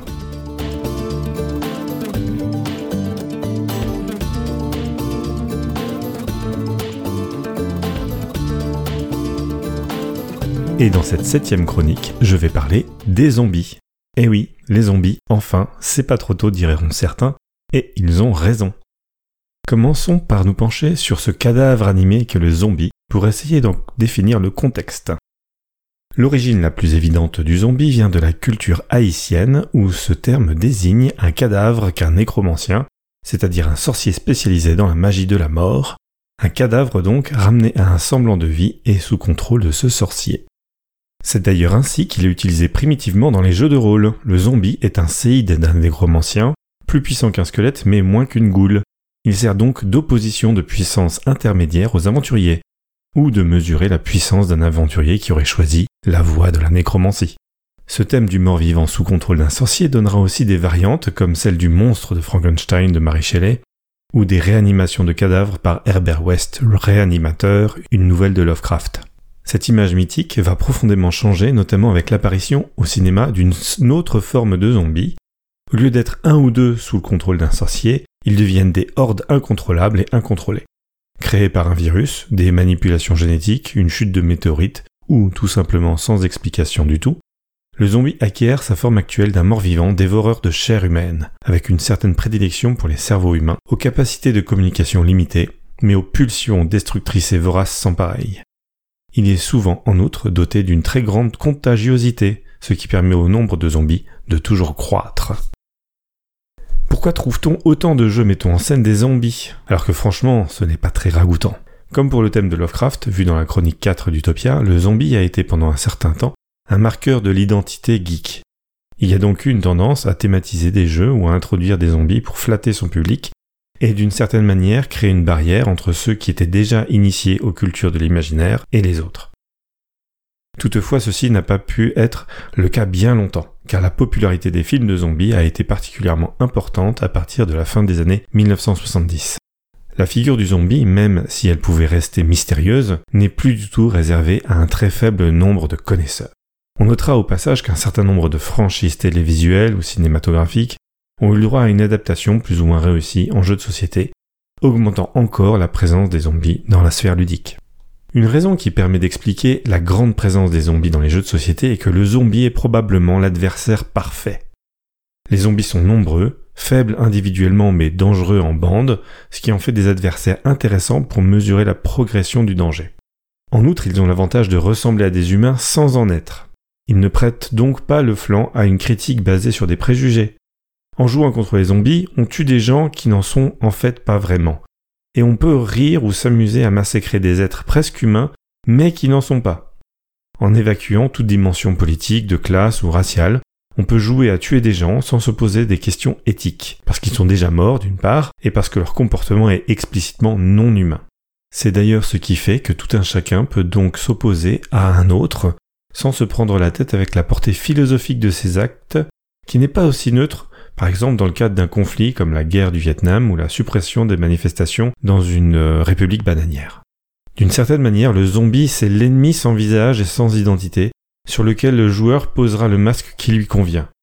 Si vous êtes américain, le zombie est étranger, si vous êtes de droite, le zombie est de gauche, et inversement. Si vous êtes un ado, bien sûr, le zombie, c'est l'adulte. Bref, le zombie, c'est l'autre, en éjectant la question de ce qui relie les êtres humains entre eux. En cela, le zombie permet de jouer sans son cerveau. Alors du coup, si vous ne l'utilisez pas, euh, le zombie en aura peut-être une utilité euh, pour cet organe rose et très appétissant. En guise d'illustration, on renverra sur la franchise Zombicide, créée en 2012, et qui met la menace des zombies à toutes les sauces. Menace urbaine, dans une prison, à la plage, dans une taverne, etc. Sa mise en scène se concentre sur l'arrivée en continu de zombies, de plus en plus puissante, elle est une marée, où le succès des personnages tient plus à l'efficacité et à la rapidité d'atteindre des objectifs qu'à une hypothétique domination armée. Une autre raison de sa popularité est que le zombie peut contaminer des humains qui lentement mais sûrement deviendront des adversaires. Cette thématique a été particulièrement présente dans les années 1970, où cette idée d'ennemi intérieur est une image similaire à celle de l'espion communiste infiltré parmi les vrais humains et qui fera tout ce qui est en son pouvoir pour contaminer et provoquer la perte des valeurs de l'humanité. Cette identité, si elle est plus que discutable d'un point de vue éthique, permet néanmoins de jouer avec l'idée de l'ennemi intérieur, en particulier dans les jeux coopératifs. On retrouve notamment cette idée dans Dead of Winter, un jeu où les joueurs dirigent des groupes de survivants à qui ils peuvent faire dissimuler leur contamination aux autres survivants, quitte à provoquer l'effondrement de la colonie par cupidité personnelle. On notera d'ailleurs que la popularité des jeux coopératifs qui démarrent en 2005 s'accompagne d'une envolée de la popularité des jeux de zombies. Comme les zombies sont l'adversaire parfait, les jeux coopératifs vont largement y recourir, parfois comme thème par défaut. Cet élément est alors souvent renforcé par la propension des joueurs éliminés à rejoindre le camp des zombies au cours de la partie. Ainsi, plus de 80% des jeux de zombies recensés sur Board Game Geek datent d'après 2005. On notera en particulier la franchise Zombie Kids et Zombie Teens, qui fait partie d'un jeu résolument destiné aux familles, avec un look pas trop glauque, et où, si les héros sont des enfants ou des adolescents, alors les ennemis zombies sont donc tout naturellement des adultes. Enfin, comme dans la sphère cinématographique, la mise en scène d'une apocalypse zombie permet de créer des situations intéressantes où tous les repères sociaux ont été abolis. On crée alors artificiellement un contexte où les gens peuvent démontrer des valeurs que la société les empêche de pratiquer, d'interagir en dehors de leur communauté ou dans leurs réseaux sociaux, pour le bien de tous, ou de remettre en question de manière radicale le fonctionnement actuel de la société. C'est notamment l'un des propos de, du jeu Last Night on Earth, qui tire son nom d'une carte action qui empêche deux personnages d'agir normalement, parce qu'ils décident, contre toute attente, de profiter de la dernière nuit sur Terre, non pas pour se battre, mais pour profiter d'être vivants l'un avec l'autre. Le jeu précité Dead of, Dead of Winter insiste lui aussi sur la remise à plat de la valeur sociale des survivants, car leur valeur actuelle, pendant une apocalypse zombie, n'a plus rien du tout à voir avec celle qui était la leur auparavant. Pour la petite histoire, on appelle une idée zombie une idée qui revient dans le débat public ou universitaire longtemps après que sa validité a été infirmée. On parle aussi de projets zombies dans les entreprises pour caractériser des projets qui reviennent régulièrement et qui ont déjà été annulés par le passé en raison de leur coût ou de leur inacceptabilité. Je trouvais amusant, pour la première saison d'Utopia, de créer artificiellement une idée zombie à propos des zombies, en vous promettant cette chronique chaque mois. Je pensais aussi que j'allais réussir à vous dissimuler ceci un peu plus longtemps, mais dès la deuxième chronique, consacrée à la cuisine, le perspicace Kinarbre notait dans les commentaires Je pense que Twin ne fera jamais sa chronique sur les zombies, c'est juste une grosse blague. Cette chronique n'est vraiment, n'est ni vraiment morte, ni vraiment vivante. Elle va nous hanter toute la saison. Bravo à lui et à sa sagacité désormais légendaire.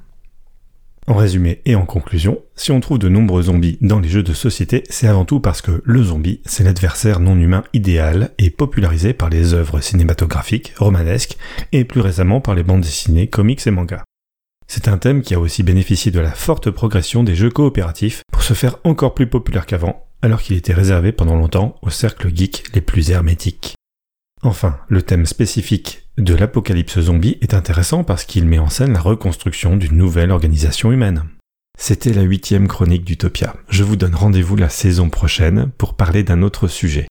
Nous nous demanderons pourquoi il y a autant de jeux avec des zombies. Ah bah non, du coup, il faut que je change ma phrase d'envoi. Merci d'avoir accompagné de vos commentaires et remarques cette première saison d'Utopia. Et je vous donne rendez-vous en septembre pour une nouvelle saison toute fraîche avec de nouveaux thèmes. À bientôt, et d'ici là, jouez bien.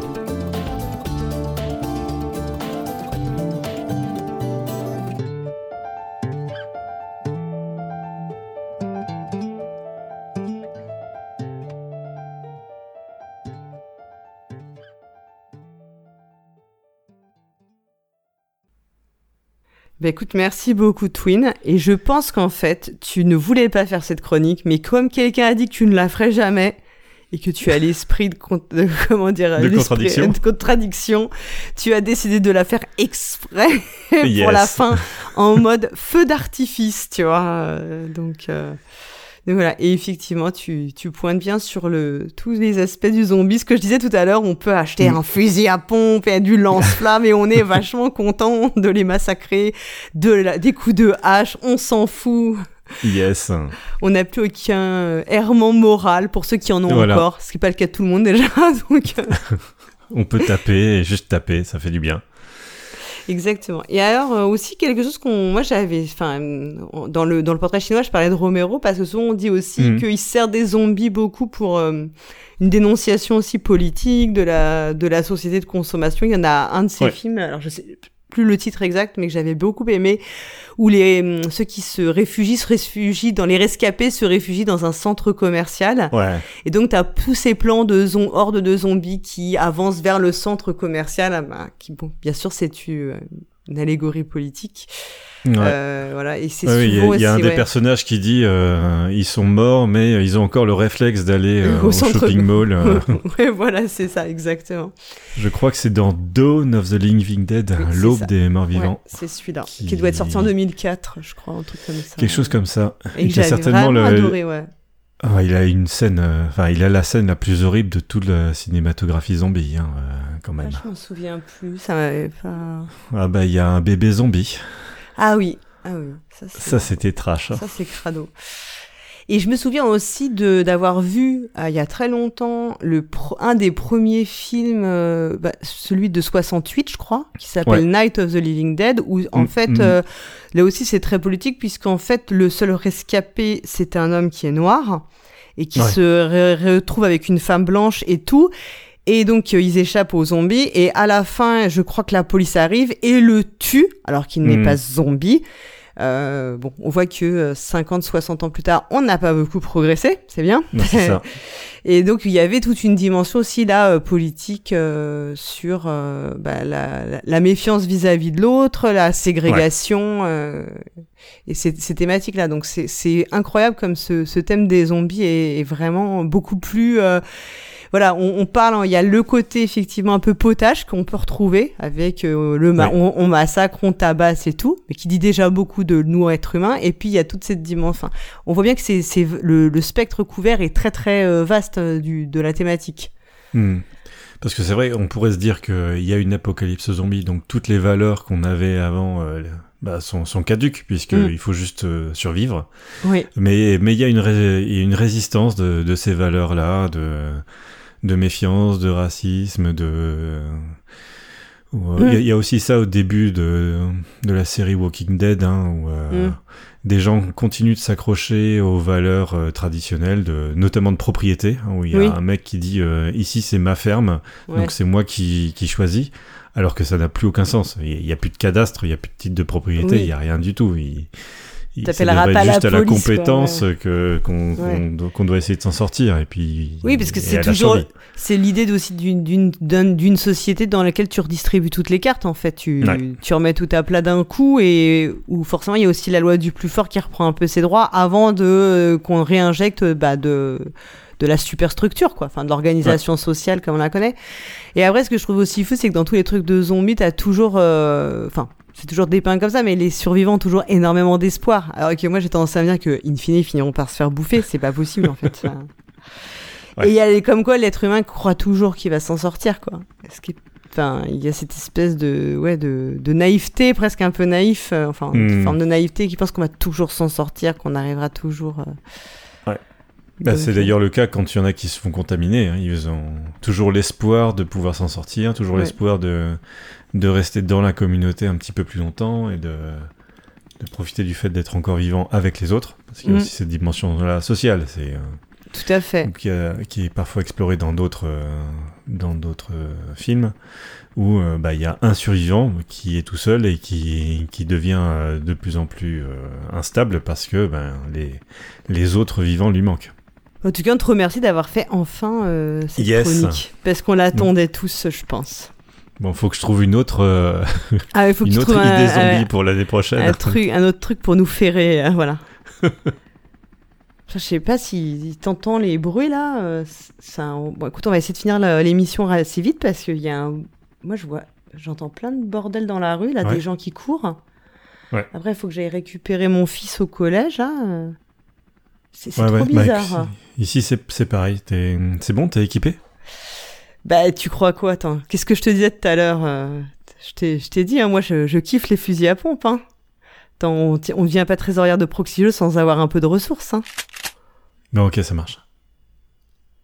Bon, alors on va quand même finir, hein, parce que sinon les Cargo il va nous en vouloir. On va, on va finir donc pour la, pour la dernière euh, et, euh, chronique, le dernier énigme de la saison. On Yes. va donc l'écouter. Elias, je vais te soumettre une énigme. Très inquiétante et troublante énigme que cette question. Désolé, je ne joue plus aux jeux de société depuis 5 ans. Si tu réussis, je te couvrirai d'or. Je suis prêt, allons-y, je me sens très en forme. On va s'amuser. Ceci est un jeu. Salut à toutes et à tous, ici Cargo. Et c'est déjà le dernier épisode de cette saison. Merci d'écouter l'ultime chronique des chroniques, merci d'écouter celle qui vous fait jouer, merci d'écouter Ceci est un jeu. Et pour tous les nouveaux joueurs, je commence par la règle. Y'a personne ici à part moi qui soucie encore de respecter les règles Ceci est la règle. Dans ce jeu, je vous présente une énigme qui parle d'un jeu de société. Le but du jeu est de deviner le jeu de société en question. Cette énigme est un montage d'extraits sonores qui comporte chacun un indice sur le jeu. Les indices peuvent porter sur tout ce qui touche au jeu en question, comme sa mécanique, son matériel, son thème ou le nombre de jeux de son auteur. Vous avez quelques semaines pour répondre. Parmi les bonnes réponses, un participant sera tiré au sort et gagnera l'honneur d'être cité dans le prochain épisode des chroniques et de recevoir un superbe goodie proxy jeu. Maintenant que vous avez compris, passons à la réponse de la dernière énigme.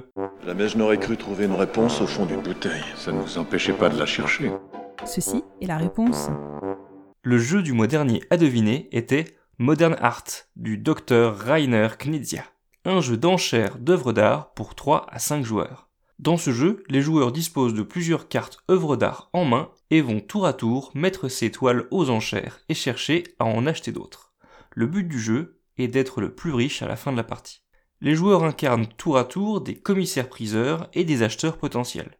À chaque tour de jeu, le commissaire-priseur du tour met aux enchères une œuvre de sa main. Lot 232, attribué à un disciple de Boris Grigoriev. La soif, huile sur toile, 60 par 70. Cette œuvre ira au plus offrant. Les autres joueurs incarnant les acheteurs vont tenter de remporter l'enchère afin d'afficher la toile achetée dans leur musée. Dans l'édition dont je dispose, les toiles sont réparties en 5 catégories représentées par 5 artistes distincts.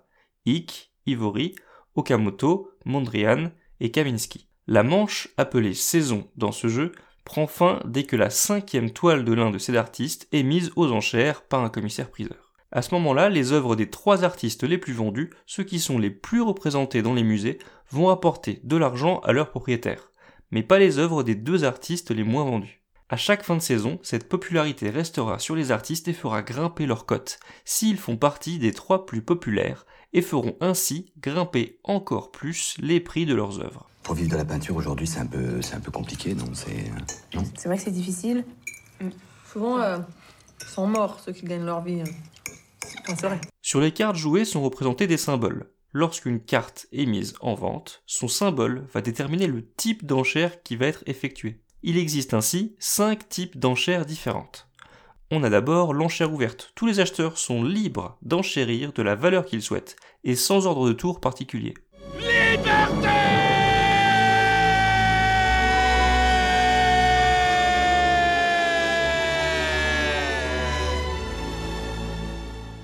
Nous avons l'enchère à offre unique. Les acheteurs vont annoncer une seule valeur et dans un seul tour de jeu. Viens faire un tour, oublie les bêtises de la vie. Allez, viens faire un tour, j'ai les maîtrises de la ville. On a également l'enchère cachée. Les acheteurs vont simultanément dévoiler le montant de leur enchère en plaçant la somme au creux de leur main.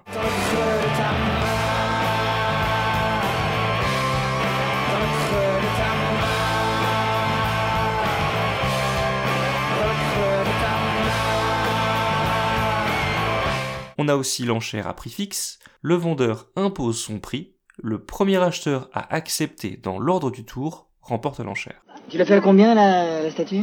J'ai dit 30 000. Oh, dis, tu nous vois venir là. Ça vaut 15 000 francs ça? Non, 30 000. 20 000 francs Non, 30 000.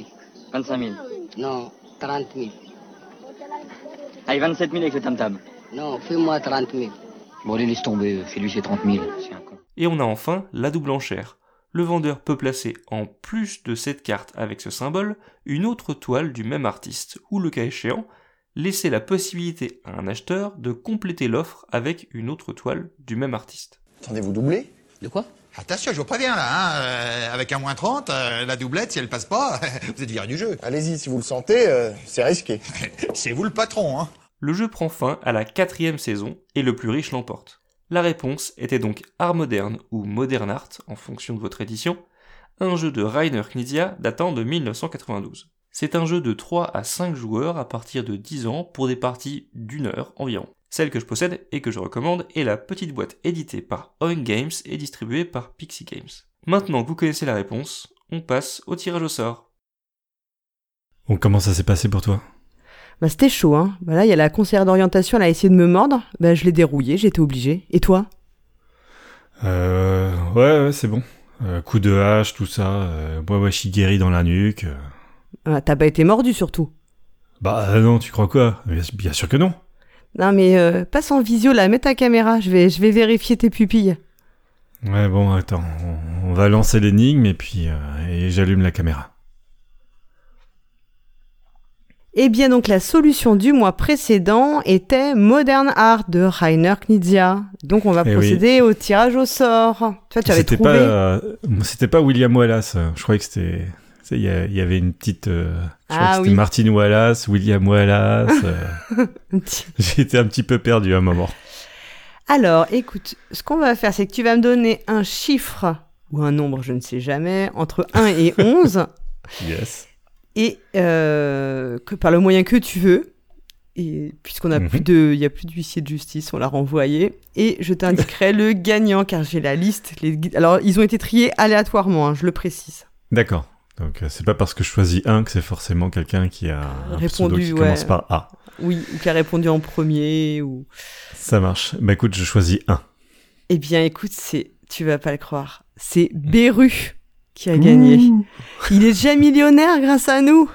Il a un yacht depuis l'année dernière. C'est pas possible. Je pense que là, il va pouvoir s'acheter son hélico. Ouais. Bravo Beru, bravo. Bah écoute, tu connais la, le, tu connais euh, le- la musique. Hein. Cargo prendra contact avec toi pour t'envoyer un petit goodie. Ouais, félicitations à toi. Voilà. Donc on va maintenant écouter la nouvelle énigme et euh, proposée par Cargo. Donc votre dernière chance cette saison de gagner quelque chose. On l'écoute tout de suite. Quelle est la vitesse de croisière d'une hirondelle lorsqu'elle n'a aucune charge? Que voulez-vous dire? Une hirondelle africaine ou une hirondelle européenne? Ceci est l'énigme. Ah, enfin. On range notre chevalet, nos codes de popularité, les bifetons de cash, et on se concentre pour cette dernière énigme.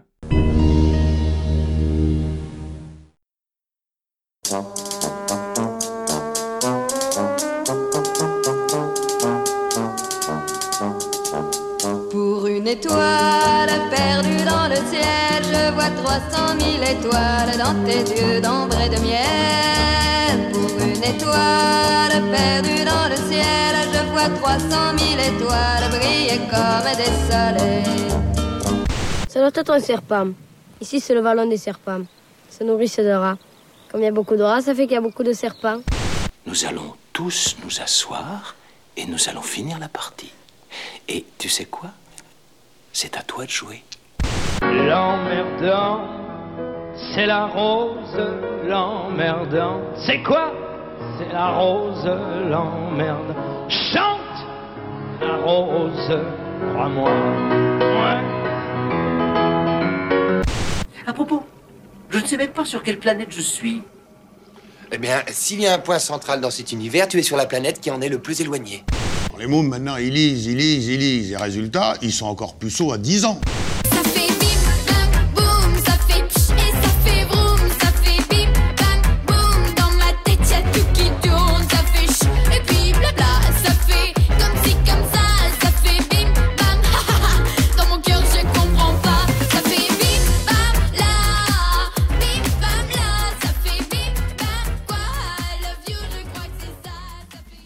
Et voilà, c'est terminé. N'hésitez pas à réécouter l'énigme en utilisant les timecodes de l'épisode. Et surtout, allez bien remplir le formulaire présent dans le billet du podcast pour tenter de remporter un formidable goodie proxy jeu. C'est toujours sur proxyjeu.fr, proxy avec un i-jeu avec un x.fr, à la page de cet épisode et tout en bas, tout en bas de la page. Vous avez jusque, oula, euh, bah, le dernier vendredi de septembre 2021 pour me faire parvenir votre réponse. Donc c'était le dernier épisode de cette saison, je vous remercie tous de m'avoir écouté et d'avoir participé à ce jeu que j'aime toujours autant réaliser. Je vous retrouve la saison prochaine, prenez soin de vous, et d'ici là, jouez bien Tout ce que j'avais à vous dire, maintenant vous pouvez remettre votre messe. Tu remballes ton matos et tes gugus, ou bien je débarque et je te mets une grosse raclée. Hasta la vista, baby. Eh bien, donc, on va, on est arrivé au terme de, de cette dernière euh, émission de chronique. Yes. Alors, comment, comment te sens-tu après cette saison à avoir animé euh, les chroniques? Eh ben, écoute, non, c'était très cool. Franchement, ça a été euh, toujours un plaisir euh, de d'accueillir quelqu'un de différent. C'est vrai que ça change complètement d'un mois à l'autre euh, la façon dont ça se passe euh, et tout. Ça m'a obligé à faire plein de petites intros, euh, tu vois, à me casser un peu la tête pour trouver des trucs cool à dire pour chacun de vous. Je note qu'il y a quand même encore des personnes de l'équipe qui sont pas venues, donc du coup, pas Yes. comme quoi on peut continuer comme ça. Et en plus, moi, je trouverais ça génial qu'il y en ait qui reviennent. Hein. Pourquoi pas après tout Bien sûr. voilà, donc euh, non, non, c'était vraiment, c'est, moi, je, finalement, c'est peut-être la meilleure des, des solutions, quoi. Euh, cette, euh, cette, cette, cette, euh, comment dire, cette forme tout, en tour, enfin, où on tourne là, quoi, un petit peu. Mhm, mhm. Non, mais c'est effectivement, il y a différentes sensibilités euh, qui se sont exprimées tout au long de l'année. C'était sympa. Mm. Euh, Il y avait, ben, c'était aussi le l'animation que tu avais fait avec Lana de- du numéro de Noël. Ouais, tout à avait, fait. euh, il y avait aussi deux personnes comme ça différentes. C'était euh, c'était super sympa d'a- d'avoir ça comme proposition. Et je crois qu'on a eu pas mal de commentaires qui allaient dans ce sens-là, qui avaient cette euh, euh, cette variabilité, enfin pas variabilité, cette diversité dans Ouais. les voix qui s'expriment pendant les chroniques et qui accompagnent les chroniques. on a toujours un peu l'im- l'impression que c'est toujours les mêmes personnes qui font les chroniques. Là, c'est Mm. c'est pas mal d'avoir cet accompagnement divers. Ouais, tout à fait. Donc euh, voilà, je pense qu'on va proposer que ça continue comme ça, en tout cas la, la saison prochaine. Et, euh, Yes. et puis attends, parce qu'il faut quand même noter que Cyrus n'est pas venu. Donc, ouais, euh, ouais, ouais. Attention, moi je l'ai noté, hein. Il a peur. Est-ce qu'il hein. est vexé Ah, il a peur de, il a peur de la, du match, hein, du bras de fer. non, je rigole. Je lui fais peur, hein, avec mon fusil à pompe. Ouais. Moi, je lui fais pas très peur. Si il a bien voulu faire un pour et le contre contre moi. C'est vrai. Oui, il a fait un jeu du mois avec moi, mais il était dans son, dans son, plutôt dans son terrain. euh, Yes. Il jouait à le domicile, comme on dit, donc euh, voilà. donc voilà. Bon, après, euh, tu vois, tant que Cyrus n'est pas venu, on reste sur cette formule obligatoire. Alors, si t'es un homme, viens, Cyrus. À la, à la saison prochaine. On en rediscute pendant l'assemblée générale. voilà, exactement. Alors, bah, on va pouvoir conclure du coup. Que vous ayez aimé notre émission ou non, faites-le nous savoir en laissant un commentaire sur le site podcast.proxy avec un i tiré avec un tiret jeu avec un x.fr avec un r. Euh, vous y trouverez toutes les informations sur les sujets euh, que nous avons abordés pendant cette émission. Vous pouvez également nous contacter sur Twitter, sur Facebook et surtout parler de nous autour de vous. On se retrouve en septembre 2021 pour les chroniques 129 et la saison 12 de Proxy Jeux. Et en attendant, jouez, Jouez bien. bien.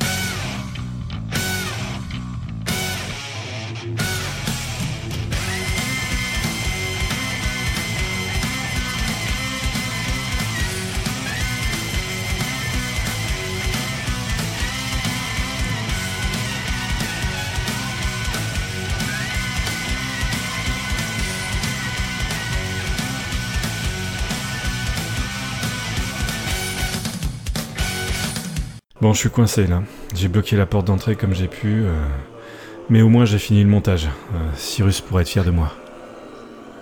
Twin, euh, Cyrus est mort. F- Fendel aussi.